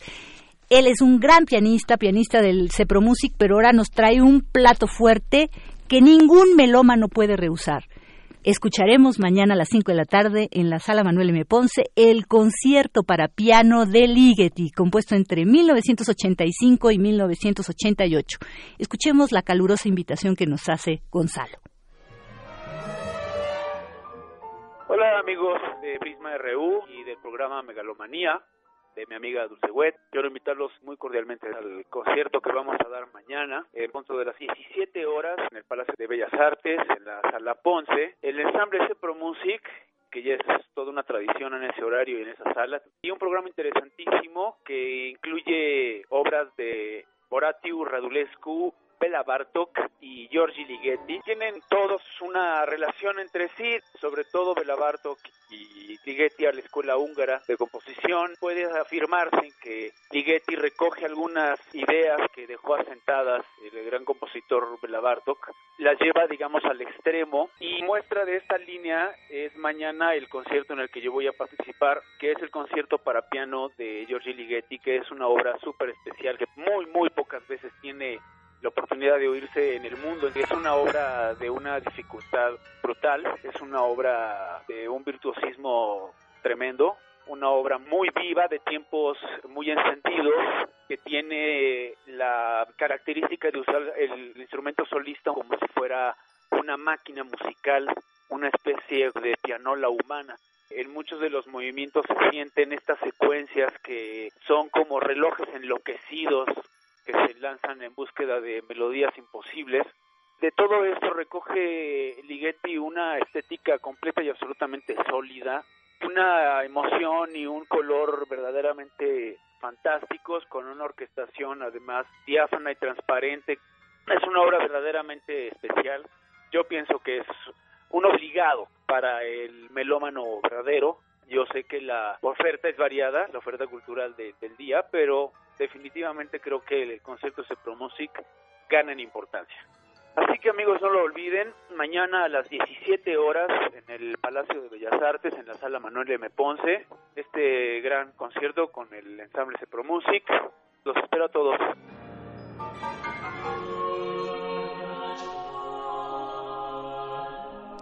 Y aquí tenemos el regalo verdaderamente, la música que estamos escuchando son las lágrimas de San Pedro, es el madrigal número 10, esto está, son los madrigales espirituales a siete voces, las lágrimas de San Pedro, escrito apenas unos meses antes de la muerte de Roland de Lazus, pero también lo conocemos como Orlando de Lazo, Oro Roland de la Torre, junto precisamente con Pales- Palestrina y Tomás Luis de Victoria, que en otro año, este mismo día también falleció, que yo no sabía realmente qué música ponerles, pero bueno, di con esta, que me parece maravillosa y excelentemente bien interpretada por el Estudio de Música Antigua de Montreal, dirigidos por Christopher Jackson.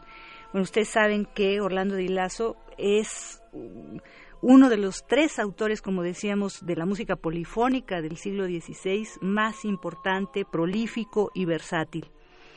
Este es una maravilla poder escuchar esto, ¿no? Que además la voz, yo antes creía que el piano era el instrumento más importante y cada vez que estoy más cerca de la radio me doy cuenta que es la voz, por todo, por todo es la voz.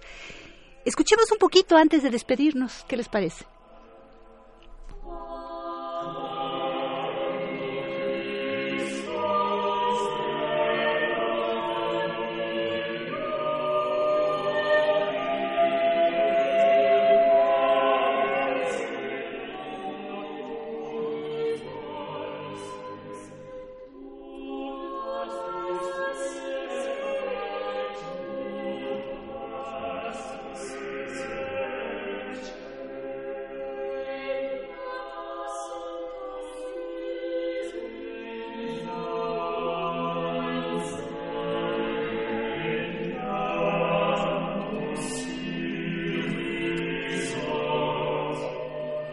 Estamos de regreso y queremos anunciar los cinco ganadores de la UFUNAM, Paola Nigliaro Joteuer, Marco Antonio Fernández Quintero, Elías Ciufe, Aguilar Martínez Handy y Rodolfo Reina Pacheco. Ustedes, por favor, preséntense entre siete y siete y media en la mesa que está a la entrada exactamente principal. No, no es en la taquilla, es exactamente en la mesa en la Antes mesa que da llegar. antes Sí, de la sí, entrada sí. principal al primer piso. Ahí se recogen los boletos y para que puedan disfrutar de estos, de, tanto del concierto de Wieniawski como de las novena sinfonía del Nuevo Mundo de Antonin Borjak. Y bueno, pues ya no nos cupo una intervención del doctor Rodrigo Sigal. Él nos invita a distintos módulos del diplomado en música y nuevas tecnologías, algunos gratuitos. La verdad es que todo está súper interesante para que se metan a la página, pero entre lunes o martes, aquí en Prisma, se los transmitiremos.